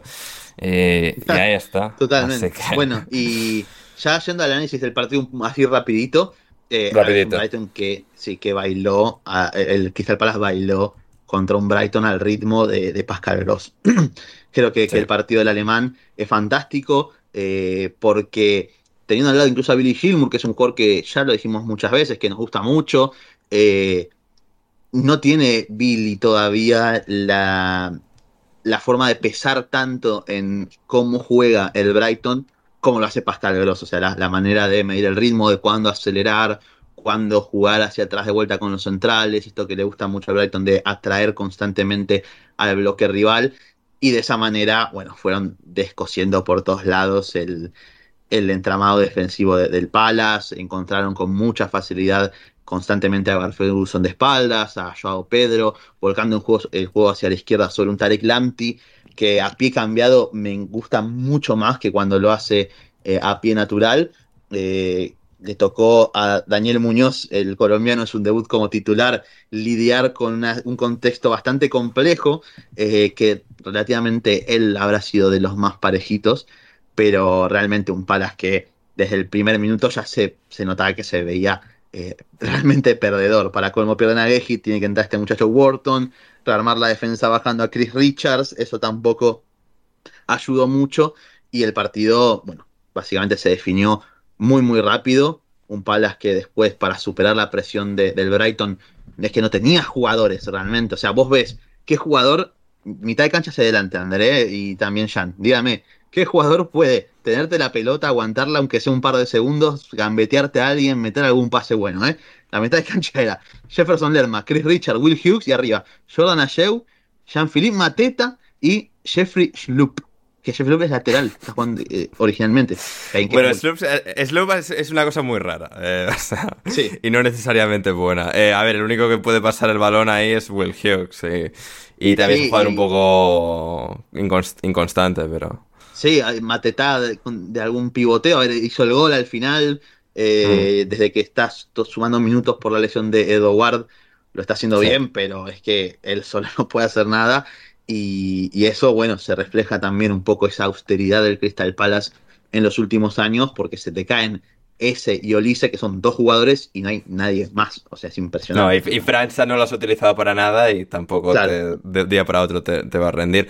Eh, y con esto nos vamos al Manchester United 3, West Ham 0. Jan, el Manchester United es un equipo graciosísimo, o sea, porque hace terrible partido contra el West Ham, pero aquí va y gana 3-0, portería, portería 0. Es, eh, bueno, uno de esos buenos días del United con un buen Hoylund, doblete de Garnacho. Venían de, bueno, empezar muy bien contra el Wolverhampton, terminar, o sea, tirando el partido por la borda para rescatarlo en el último suspiro con un golazo de, de Kobe Maino. Es un equipo que sigue teniendo los mismos problemas de siempre, que sigue siendo tan malo como siempre, pero que hoy ha salido un 3-0 a favor. Impresionante, porque tienen 10 disparos menos que West Ham. Sí, sí, Eh, sí. Tienen el XG mucho menos también.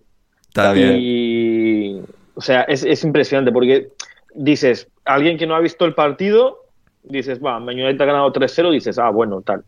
Y luego miras a los. Y si no ves el resultado y miras a los datos del partido, ves más, más llegada, más disparos, más XG. eh, pero bueno, el- no sé si el. O sea, ¿podría haber acabado diferente el partido? Sí, podría haber, podría haber ganado West Ham. Pero West Ham siendo West Ham, eh, no sé. A mí tampoco me pareció que Man United haya perdido el control del partido en ningún momento. Hmm. Y, Sí, por- y por otro lado, también eh, estaba viendo lo que, lo que había dicho mm, eh, Roy Keane, que a ver, hay que hacerle el caso justo, aunque eh, uno, uno de los ídolos de mi infancia, pero no hay que hacerle demasiado No, caso no tampoco. hay que, no, no, no, no hay que hacerle ningún tipo de caso porque tremendo Pero- imbécil que es. Pero, pero, bueno, te animo a que se lo digas a la cara, porque hay poca gente en el fútbol que pueda intimidar tanto como ese señor, madre mía. Eh, lo que sí decía una cosa que es interesante, dice Calvin Phillips tiene que estar enfadado, y estoy de acuerdo. O sea, eh, yo, yo siempre he sido fan de Calvin y creo que tiene que jugar, y además, si se le ha No, pues que traído- Calvin hubiese elegido otro equipo, ¿eh? Porque aquí ya está ocupado todo por Edson Álvarez, Tomás Suchek y James Praus. Eh, se siente. Sí, lo que pasa es que ¿para qué lo traes entonces? Porque para Buena pregunta, excelente pregunta. Claro. Entonces, eh, no tuvo buen partido el partido anterior, para nada. Eh, de hecho, por un error suyo se, se concedió un gol. Pero si apuestas por un jugador de, de ese perfil y que encima lleva tiempo sin jugar, el cambio que hace es precisamente para jugar, para, darle, para tener más minutos. Y un jugador con sus características tienes que darle minutos y darle confianza. Más, este sí es un jugador emocional y sensible. Y no sé, encima, siendo jugador cedido del City contra United, pues tienes un escenario perfecto para ponerle. Pues ponle. Ya. O sea, No, pero, o sea, hay, hay que poner a Thomas ensalada de patatas, Suchek y, bueno, lo que hay. Así es el fútbol de David Moyes. Así que, ahí está, ahí está. Eso, Lisandro Martínez también lesionado. Mala muy mala noticia para el Manchester United, que fue el jugador sistema del año pasado del Manchester United. Este año no ha estado durante la mayoría, se ha notado muchísimo porque estaba construido sobre él el sistema. Y ahora que vuelve a estar lesionado, puede, puede pasar el United bastantes apuros de, aquí a final de, campaña. Así que habrá que tener un ojo puesto sobre eso, como también sobre, sobre David Datro Fofana, Gonzalo. Eh, ¿Puede tener todavía un rayo de esperanza el Burnley gracias a este fichaje? Que es el primer delantero bueno que ha aparecido en Burnley en toda la, temporada para rescatar un partido que estaba 0-2. Estaba el Burnley dando la pena habitual después de encajar goles de Paliña y de Rodrigo Muniz de una manera muy Burnley. O sea, estaban siendo absolutamente, bueno, arrollados en, dos fogonazos del Fulham. Y, eh, bueno, pues al final el, el, jugador cedido por el Chelsea, Fofana, eh, les saca un punto que anímicamente puede, puede ser importante. Ni siquiera, ¿no? O sea, nada. O sea, está muy bien. Eh, me gusta David Atrofofana, su préstamo en el Unión Berlín, ya lo habíamos comentado, que no fue del todo positivo, pero fue una excelente carta de presentación. Por lo menos tienen esa figura de un delantero fuerte, físicamente agresivo, que te puede ganar alguna disputa contra los centrales, algo que con Lyle Forster y, y Sekiam Duni eh, más Brun Larsen y quien sea que haya dando vueltas por ahí, evidentemente no tenían. Entonces ya es un progreso por lo menos. El tema es si David Atrofofana puede tener, digamos, esa regularidad. Al final es un chico muy joven. Eh, en Unión Berlín en pretemporada también se había mostrado muy bien y después en, cuando le tocó jugar fue todo lo contrario. Pero es una buena presentación, es un jugador que lo poco que había jugado en el Chelsea eh, con Potter y con Lampard la temporada pasada había dejado buenas sensaciones, ser un delantero, insisto, fuerte físicamente, pero también con mucha movilidad, con buenas ideas y buenas intenciones con balón. Entonces puede ser un valor importante. El tema es que, bueno, quedan, o sea, la liga termina en, mayo, digamos, son tres meses, eh, casi cuatro, digamos. Em, entonces es complicado que en este poco tiempo que tiene el Burnley pueda mejorar. Sí, no todo es malo como tal. Eh, Sanderberg, a poco que se empieza a sentar ya definitivamente como titular, creo que puede aportar ese, ese nivel que al mediocampo del Burnley le estaba faltando. Con la lesión de Coleollo está jugando Dobert y dio una muy buena asistencia, también tras un error de, de Kenny Tete eh, en el gol del empate, pero bueno, eh, por lo menos son algunos valores que el Burnley va sumando. El tema es que, insisto, es una plantilla muy joven. Eh, al final, si la idea, hablando en serio, más allá de mi odio al, al Burnley hipster este que está eh, montando Company, si la idea es justamente bancar a Company, bueno, va a ser también, en caso de que no se logre la salvación, que es lo más probable, eh, descender, mantenerse, imagino, con, con este bloque de jugadores que son jóvenes, son talentosos y que en Championship muy probablemente sí puedan crecer un poco más ante rivales de menor entidad eh, y después, bueno, ya en una, en, un, en una resubida a Premier League, ahí empezar a cambiar un par de cosas, ¿no? Pero es complicado porque todo lo que apunta al Burnley son jugadores jóvenes y, como se demostró en el Chelsea también, necesitas también gente de experiencia a veces, eh, sobre todo en partidos, en, en una liga tan compleja y con tanto talento como lo es la Premier. Efectivamente, y cerramos con el Bournemouth 1, Nottingham Forest 1. Eh, bueno, partido de reparto de puntos, bastante igualado, ocasiones para, para ambos, del Bournemouth en general de, más calidad, es un equipo creo que en líneas generales mejor o al menos un poquito mejor trabajado, que no ha tenido que experimentar un cambio de, entrenador. Y Jan, bueno, pues eh, gol de Kluivert para, para el Bournemouth eh, muy al principio, que, que igual a Callum Hudson-Odoi, pero de, este partido, bueno, del Bournemouth en general, sobre todo, es ver cómo va a rendirse un nuevo fichaje, que había estado a punto de llamar a usuario arroba para que nos cuente sobre él, pero estando ya tú, pues no, no íbamos a redondar sobre eh, que llega, vuelve a Inglaterra, en este caso, para jugar con el Bournemouth. Gran, gran fichaje, ¿eh? para añadir a, a Solanke y a esta gente. A ver, eh, Enes Unal, eh, meter 30 goles en dos temporadas con el Getafe es una verdadera, o sea, pasada. ¿Quién mete 30 goles en dos temporadas con el Getafe? Además, Está igual unos 6-7 partidos ha estado lesionado. Mm. Mm, A ver, es un jugador que tiene un pie derecho muy limpio, sabe driblar, eh, está bien de cabeza, o sea, está bien de cabeza en el sentido literal y en el sentido metafórico, ¿no? Es un atacan- atacante que además defiende bien también. Eh, tiene, también tiene tiro libre, eso es una cosa que ha desarrollado bastante en el Getafe. Eh, es un jugador Hombre, muy es que en el. Getafe se, se exige que desarrolles esas cosas. Y bueno, es un, además es un jugador que no crea problemas, es, eh, o sea, todo maravilloso, ¿no? Todo lo que puedes esperar, porque además eh, tiene 26 años. Está en nuestras vidas desde, desde la creación de la Tierra, porque eh, entró en nuestro radar a sus 15, 16 años cuando fue fichado por el City y cedido a 80.000 sitios diferentes. Eh, Sí. el problema es que está saliendo de una lesión de ligamento cruzado. Entonces, habrá que ver cómo ha vuelto, cómo vuelve, cómo desarrolla, eh, a ver cómo cambia su juego, si es que cambia. Y, y bueno, habrá que ver. Eh, viene con opción a compra. Entiendo que lo, lo ha- lo ha pedido Iraola.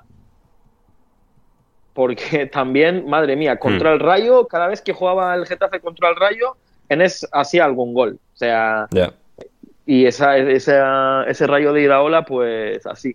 Es más, eh, he podido hablar con, con, con gente que pues conoce su carrera de cerca, etcétera. No voy a dar más datos porque no he pedido permiso, pero mm, pues parece que sí, que ha sido una petición de pues Iraola.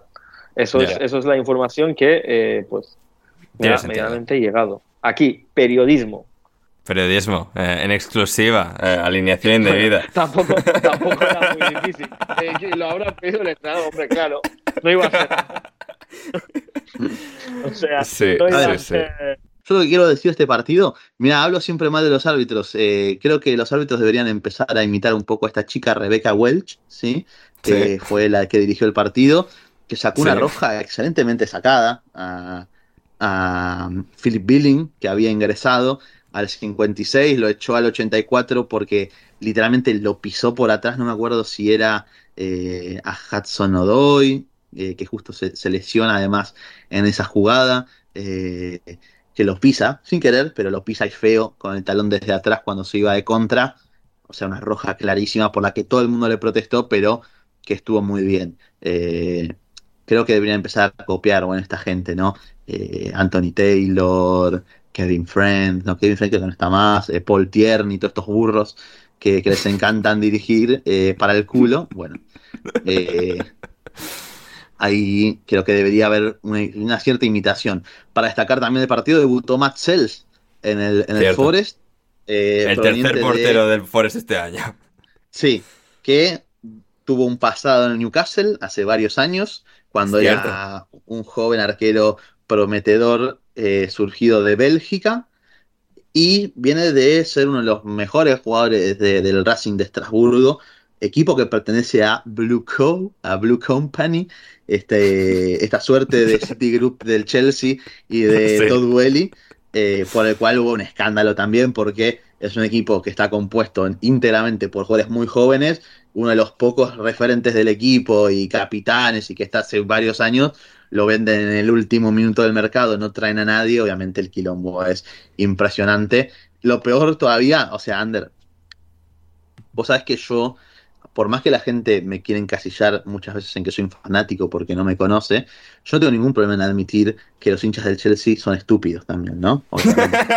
Eh, entonces, tenés que ver cómo, o sea, primero, Todd Welly, eh, podemos hablar de que si las intenciones que, que tiene, que, que, que los refuerzos, que invierte en el equipo, que, que está muy bien lo que lleva haciendo, pero los resultados no están acompañando evidentemente y, las decisiones tomadas en cuanto a ciertos fichajes y, y entrenadores son un poco cuestionables. Pero encima después tenés que ir y leer a hinchas del Chelsea hablando de que, eh, de quejándose de que un hincha de Estrasburgo se queje. ¿Entendés? Dicen, no, no, no, no, estos son unos desagradecidos. ¿Pero qué estás hablando? ¿Idiota? ¿Desagradecido de qué? ¿Pelotudo? ¿Qué hizo todo el por el Racing de Estrasburgo? ¿Desagradecido de qué? La concha de tu hermana. Si vos sos del, si vos del Estrasburgo, vos sos del Chelsea, imbécil. Y encima decir desagradecido, que hay que agradecerle también a todo el por fichar a la desesperada a Mudrik, que no sabe, no, no sabe jugar al fútbol, y hay que agradecerle a la desesperada porque lo fichó por 60 más 40 en variables. Eh, porque le dio un contrato de 8 años a Robert Sánchez, hay que estar agradecidos. Y, ellos son desagradecidos porque les vendieron, a, les sacaron la identidad del club. O sea, que, que hay gente muy idiota realmente en esta vida. Por eso, para que vean que, así como digo, que los hinchas de Liverpool son muy pesados, que los hinchas del Arsenal son tarados, como Leo, como Oscar, por ejemplo, eh, también digo que los del Chelsea son muy pelotudos en muchas cosas, no tengo ningún problema de admitirlo, y esta es una, o sea, es ridículo también. Pero bueno, me descargué. Ya podemos seguir, Ander. ahí está, ahí está. Y vamos ahora con la primera pausa del programa de hoy. Pero quedaros, queridos oyentes, porque vamos a hablar de la Copa África con un corresponsal indebido, en exclusiva, aquí en Alineación Indebida. Y vamos a conectar con él desde, desde África. Mom deserves the best, and there's no better place to shop for Mother's Day than Whole Foods Market. They're your destination for unbeatable savings, from premium gifts to show-stopping flowers and irresistible desserts. Start by saving 33% with Prime on all body care and candles. Then get a 15-stem bunch of tulips for just $9.99 each with Prime. Round out Mom's menu with festive rosé, irresistible berry chantilly cake, and more special treats. Come celebrate Mother's Day at Whole Foods Market. Ryan Reynolds here from Mint Mobile. With the price of just about everything going up during inflation, we thought we'd bring our prices down. So to help us, we brought in a reverse auctioneer, which is apparently a thing. Mint Mobile unlimited premium wireless. Ready to get 30, 30, bit to get 30, bit to get 20, 20, 20, bit to get 20, 20, bit to get 15, 15, 15, 15 just 15 bucks a month. So, Give it a try at mintmobile.com/switch. slash $45 up front for 3 months plus taxes and fees. Promo rate for new customers for limited time. Unlimited more than 40 gigabytes per month slows. Full terms at mintmobile.com.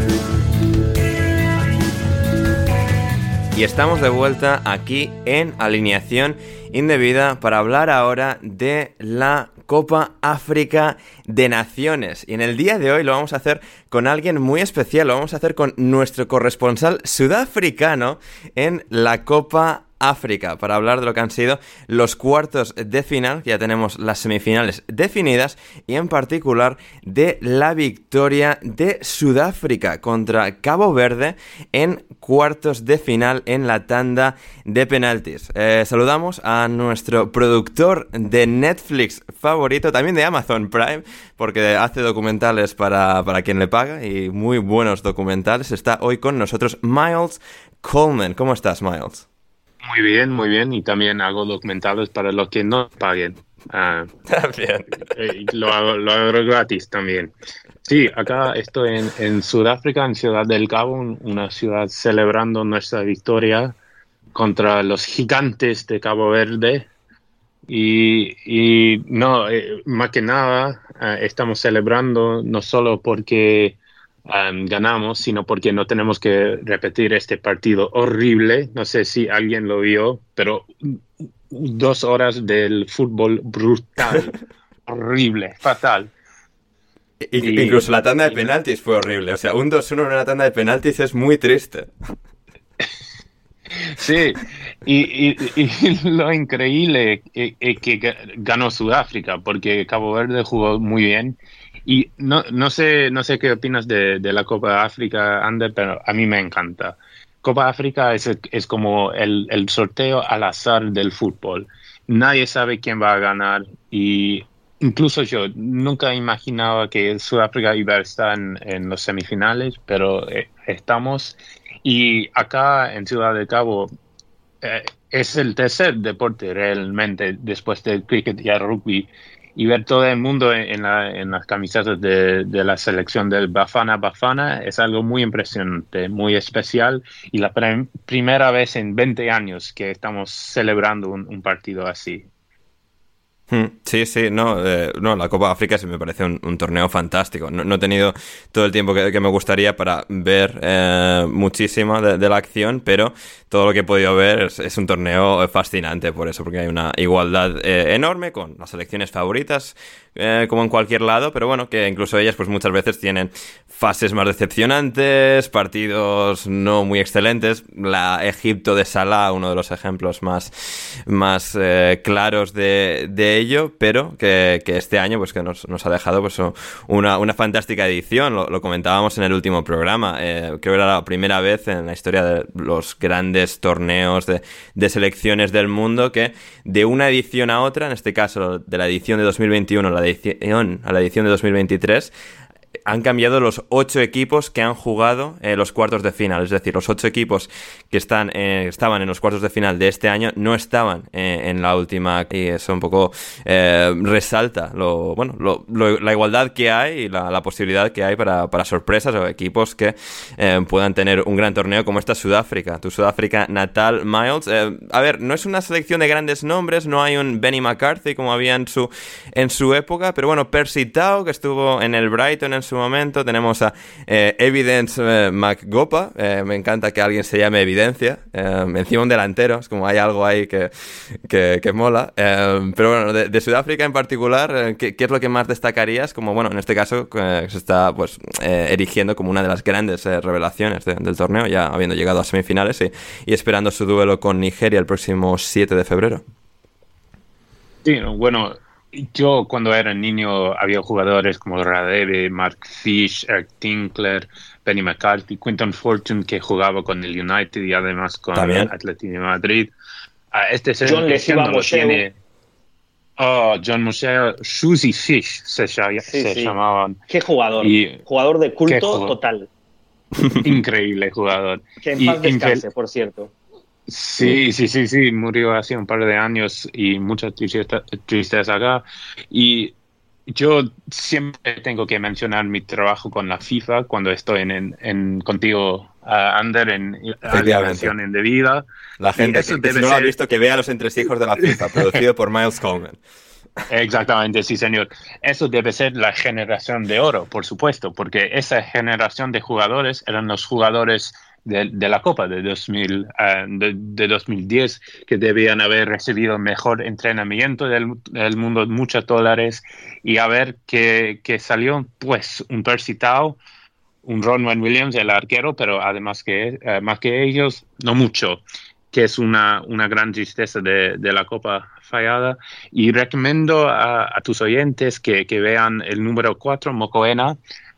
Ayer se vio sus nombres en los titulares de los papeles acá y cada vez que pudo hizo un tiro desde cualquier lado, cualquier eh, rincón, cualquier esquina, no le importaba. Debía haber eh, intentado 20 tiros al arco, cada vez peor que el, que el último. Increíble jugador. Tiene una cabeza, pero no sé cómo, cómo llegamos aquí a, esos semifinales con un tan débiles, pero estamos. Evidence Magopa, vale la pena destacar que acá en Sudáfrica los, la sociedad tradicional te da nombre por los um, por la ocasión de, de, eh, de cómo uno se nace y Evidence me hace pensar que no sé, una riña entre eh, el, papá y la mamá y acá está la evidencia. Por eso se llevó el nombre. Madre mía, qué maravilla. Yo cuando era niño tenía, había un, chico que trabajaba en el jardín, jardín de, de mis padres que se llamaba Why. ¿Por qué? Y hasta hoy no sé por qué tiene el nombre por qué, why, pero me gustó mucho. Pero no, yo considero, exacto, considero eso va a ser el, el último partido para Sudáfrica. esa Nigeria va a ganar, sin duda. Pero qué lindo, cuando duraba, qué lindo era.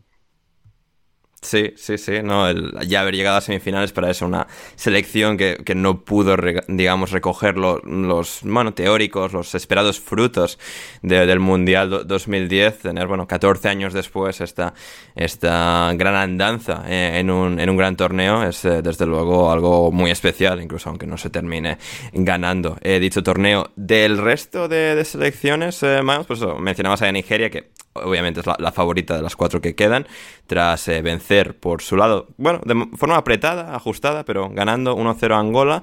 Eh, luego también eh, Costa de Marfil, que obviamente también está jugando el torneo en casa, eso también le da un cierto grado de favoritismo, que ganó 1-2 a Mali en cuartos de final, y la República Democrática del Congo, que ganó 3-1 a Guinea. Tendremos Costa de Marfil, Congo y Nigeria, Sudáfrica en semifinales. No sé, de, del resto, ¿qué, ¿qué es lo que más te llama la atención? Bueno, a, pesar de, eh, del el comienzo terrible de, de Costa Marfil, me impresionó mucho um, como, como batalló contra Mali. Y quería mencionar también, uno de los grandes jugadores de ese torneo era, es el VAR. El VAR ha funcionado muy bien en, en la Copa. África, mucho, mucho mejor que, mucho más rápido, mucho más eficaz que en, en el Premier League. Eso me llamó mucho la atención porque siempre había bromas, chistes sobre los árbitros africanos, pero no, en, en serio, en serio eh, ha, ha, funcionado muy bien el VAR en, en uh, la Copa África y no sé cómo, por qué, pero creo que tiene que ver con están usando el VAR con, con mucho menos, bueno, mucho más rápido, mucho más, con, con mucho más um, fluidez, creo. Sí. Uh, pero va a ganar, va a ganar Nigeria sin duda, uh, según yo, contra Costa Marfil en el 11 de febrero.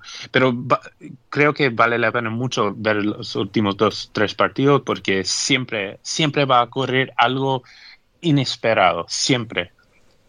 Un perro mm. va a entrar en la cancha, un jugador va a morder al otro. No sé, no sé. Bebé va a marcar siempre... desde el centro del campo, o sea. Hombre, los empujones entre Amari Traoré y el árbitro han sido bastante interesantes. ¿Cómo se ha vivido eso? El, el altercado que ha tenido nuestro querido José Mari Traoré con, con el árbitro. Eso lo vi, ese partido lo vi en un, en un pub acá en Ciudad del Cabo eh, todo, todo, el mundo estaba riendo porque ese, eso es pura, pura Copa África. O sea, no hay ningún otro torneo en esa calidad que cuando eso puede ocurrir. Siempre, siempre sí. pasa algo así.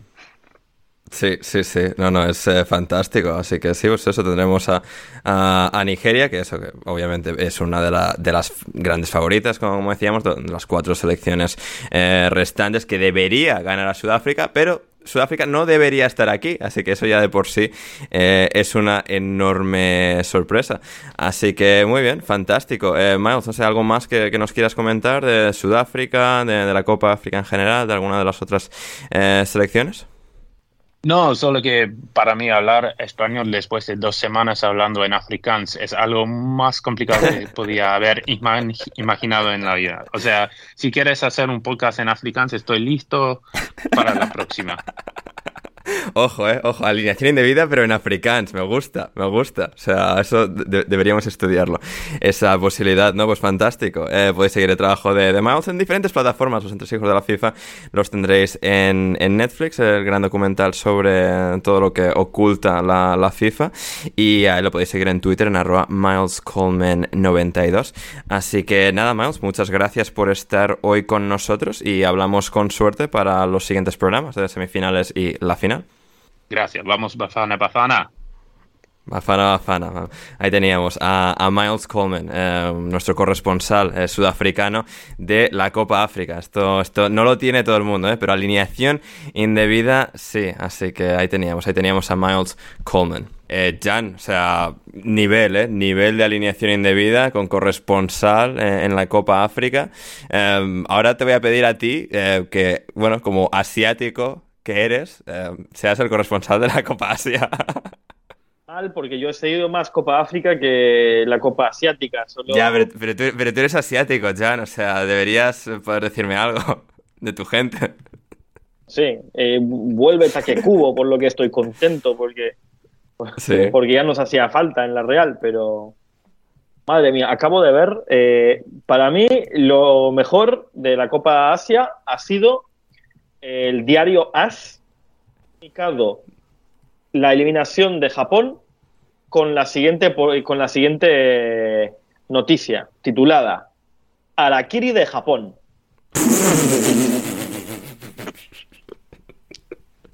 Qué ganas tenían, ¿eh?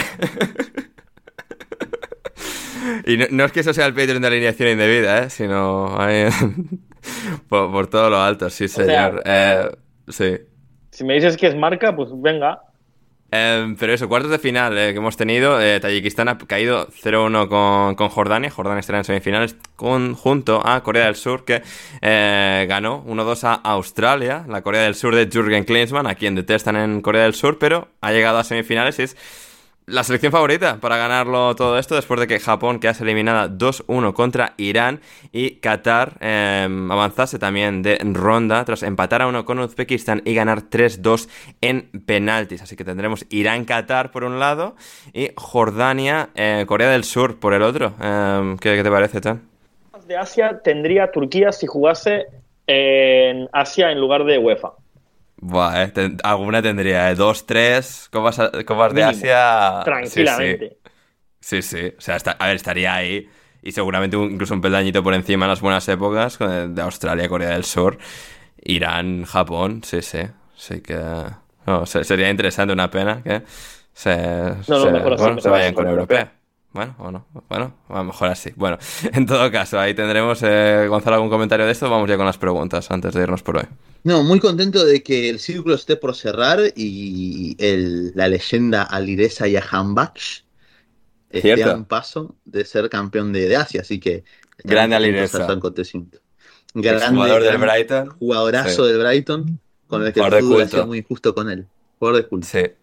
Sí, sí, sí. No lo, reco- no lo ¿En qué recordamos muchos, pero, pero le recordamos los reales, sí, señor. ¿En qué andará Alidai? Eh, no sé. Estará por ahí, en, en Irán, en algún sitio. No sé. Buena pregunta. Habrá que investigarlo. Habrá que investigarlo. Dónde ¿Qué estará haciendo Alidai con su vida ahora mismo?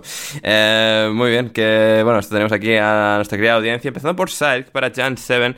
¿Contratarás eh, la reforma de tu casa a Limac? ¿Nos puedes contar algo de esta empresa que ha, sido la elegida, eh, fue elegida en su momento, para llevar a cabo la reforma del Camp nuevo, del nuevo campo nuevo?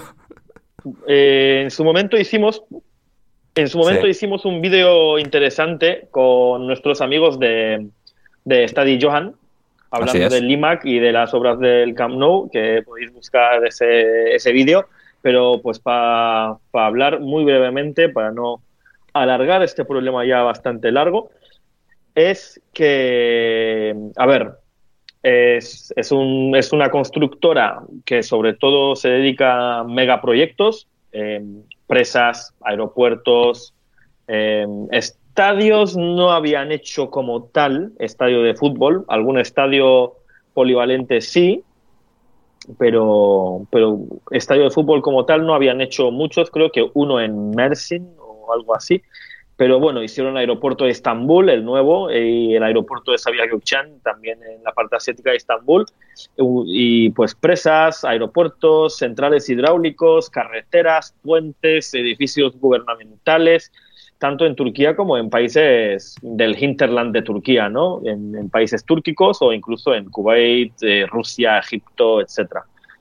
Y bueno, aunque la empresa pues no era muy conocida en Europa por su construcción en general y por su construcción de estadio de fútbol en ninguna parte, su dueño, Nihat Özdemir, eh, no es ningún conocido para los aficionados del fútbol, ya que fue dirigente de Ankara Gücü y del Fenerbahçe y además fue, fue presidente de la Federación de Fútbol de Turquía hasta entre 2019 el y Florentino 2022. turco.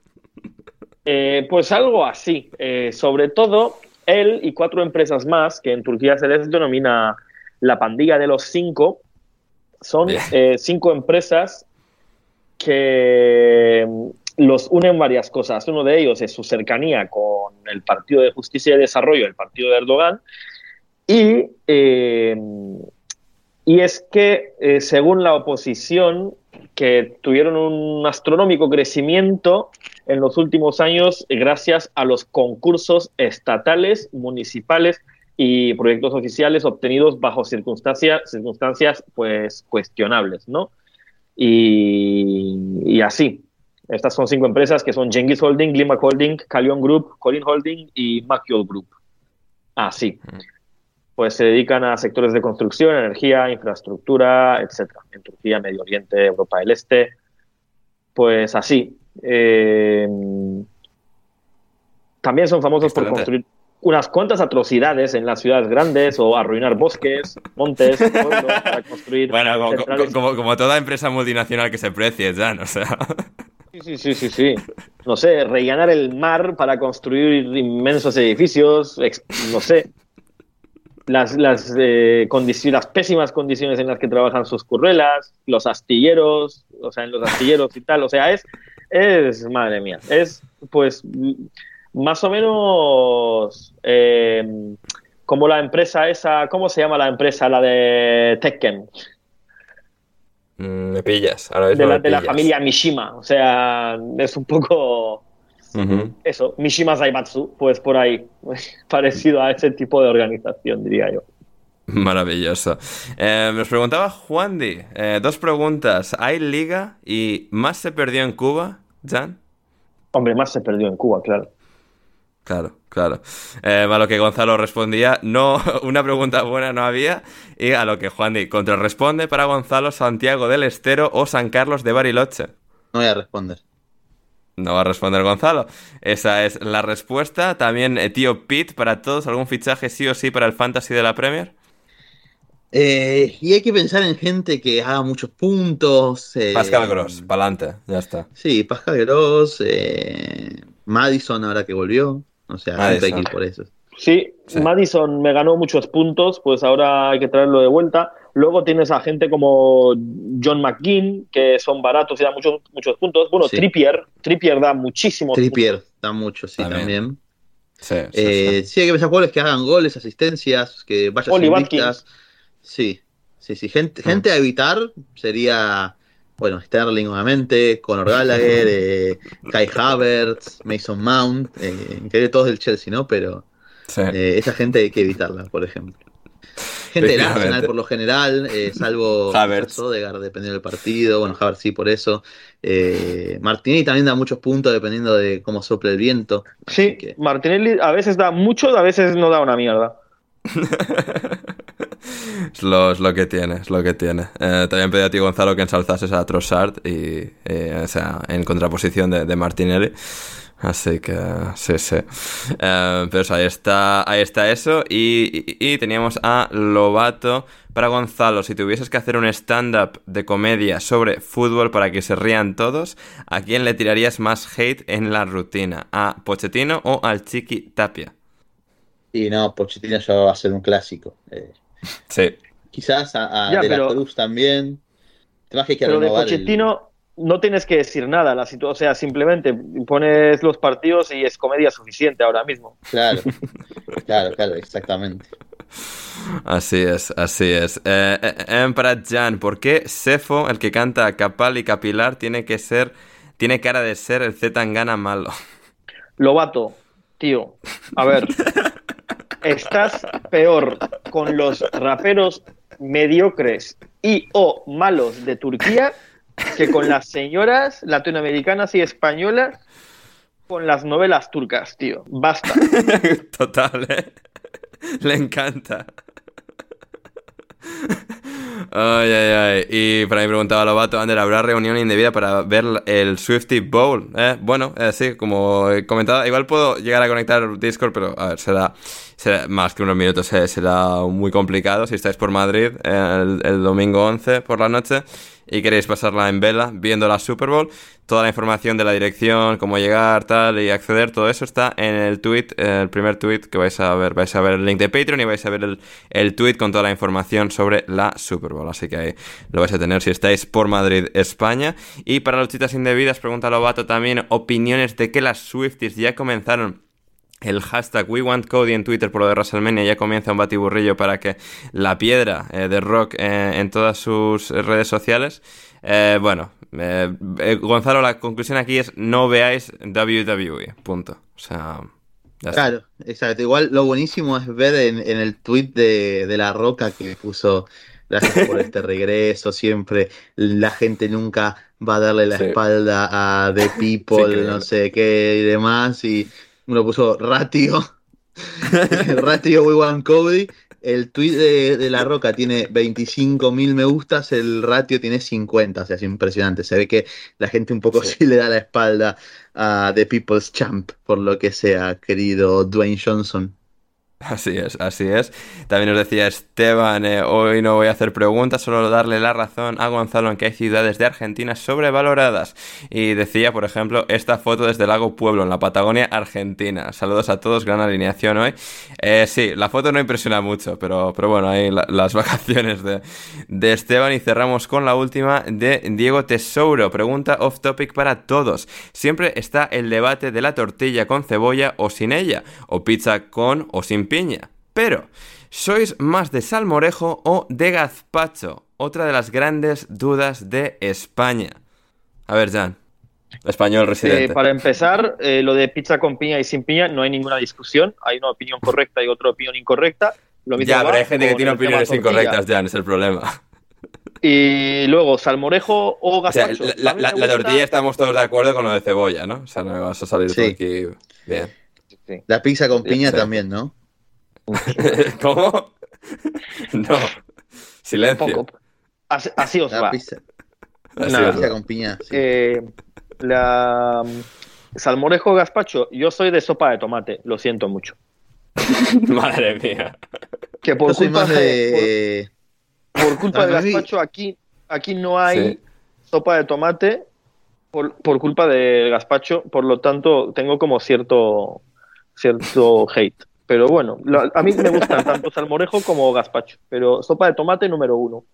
Yo soy más de, Facundo, de, Facundo Gazpacho. En Madrid jugaba bien Facu. Eh, sí, yo el salmorejo creo que de hecho, creo que alguna vez lo he probado, pero no tengo recuerdo y no estoy seguro si alguna vez lo he hecho. El, gazpacho obviamente sí, y, bien y tal, así que de entre esos dos me quedo con el gazpacho, pero igual que Jan voy a optar también de una tercera opción, que es la sopa de tomate. Y con esto terminamos el programa de hoy. El tren de Rodri debe haberse retrasado porque no ha llegado para la despedida. En todo caso, eh, hasta aquí hemos llegado. Podéis seguir a Rodri en arroba Rodrigo en Twitter, que ahí publicará su antes mencionado artículo del Luton, así que no os lo vais a querer perder. Podéis seguir a Jan en arroba Istanbul, a Miles Coleman una última vez también, eh, su Twitter, arroba Miles Coleman 92, que ha estado hoy con nosotros, eh, para hablarnos de la Copa África, y a Gonzalo en arroba Gonzalo Carol 29, a mí en arroba Anders Hoffman, y al programa en arroba podcasting, debido todos los links en la descripción, y suscribíos al Patreon si queréis también escuchar la totalidad de los geniales programas intersemanales que, hacemos, que, la crítica eh, ensalza y, y reseña muy muy encarecidamente y que eso, que, me, comenta, ¿no? Que, los programas merecen la pena, así que eh, queridos oyentes, y, nada, eso, eso es todo por hoy por nuestra parte. Chan, muchas gracias. Muchas gracias a ti, Gonzalo, y a Rodrigo, y a Miles, y a, a todo el mundo que nos oye. Y nada, hasta pronto. Mucho ánimo, Gonzalo, con tu semana después de, de lo de Chelsea, pero bueno, eh, a veces se gana y parece que nunca se aprende. Exacto. Gracias, Gonzalo. Gracias, chicos. Intentaré estar lo mejor posible estas semanas. Y se va Pochettino, obviamente, eso será mucho mejor. También me pueden seguir en, mi Twitch, que voy a estar tratando de revivirlo de a poquito. Eh, igual que en Twitter, sí, Gonzalo Carol 29, me pueden encontrar ahí. Eh, no se lo dije a Ander, pero va a tener que venir obligado alguna que otra vez, así que ya lo saben. Eh, así que bueno, muchas gracias a todos por llegar hasta acá, menos a Rodri que eh, abandonó antes y es un cagón. Efectivamente, efectivamente, eso. Se, vienen cositas, se vienen cositas, gente, así que estad atentos a Alineación Indebida y a todos nuestros perfiles personales de, de Twitter y suscribiros una última vez al Patreon si queréis también eh, entrar al Discord del programa. Y nada, eso ha sido todo por hoy. Espero de verdad que hayáis disfrutado de, de esta edición de Alineación Indebida y volvemos el jueves con muchísimo más aquí en vuestro podcast favorito sobre la Premier League y variedades y mil cosas más que aquí acabamos metiendo de una forma u otra. Así que nada, ha sido un placer y nos reencontramos el próximo jueves con mucho más aquí de vuelta en Alineación Indebida y hasta entonces, pasadlo bien.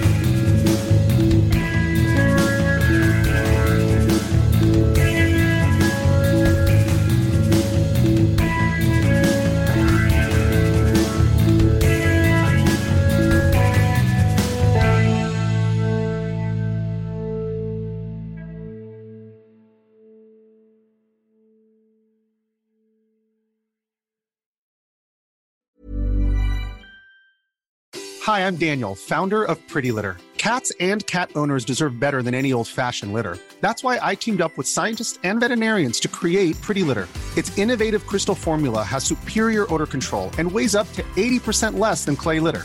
Pretty Litter even monitors health by changing colors to help detect early signs of potential illness. It's the world's smartest kitty litter.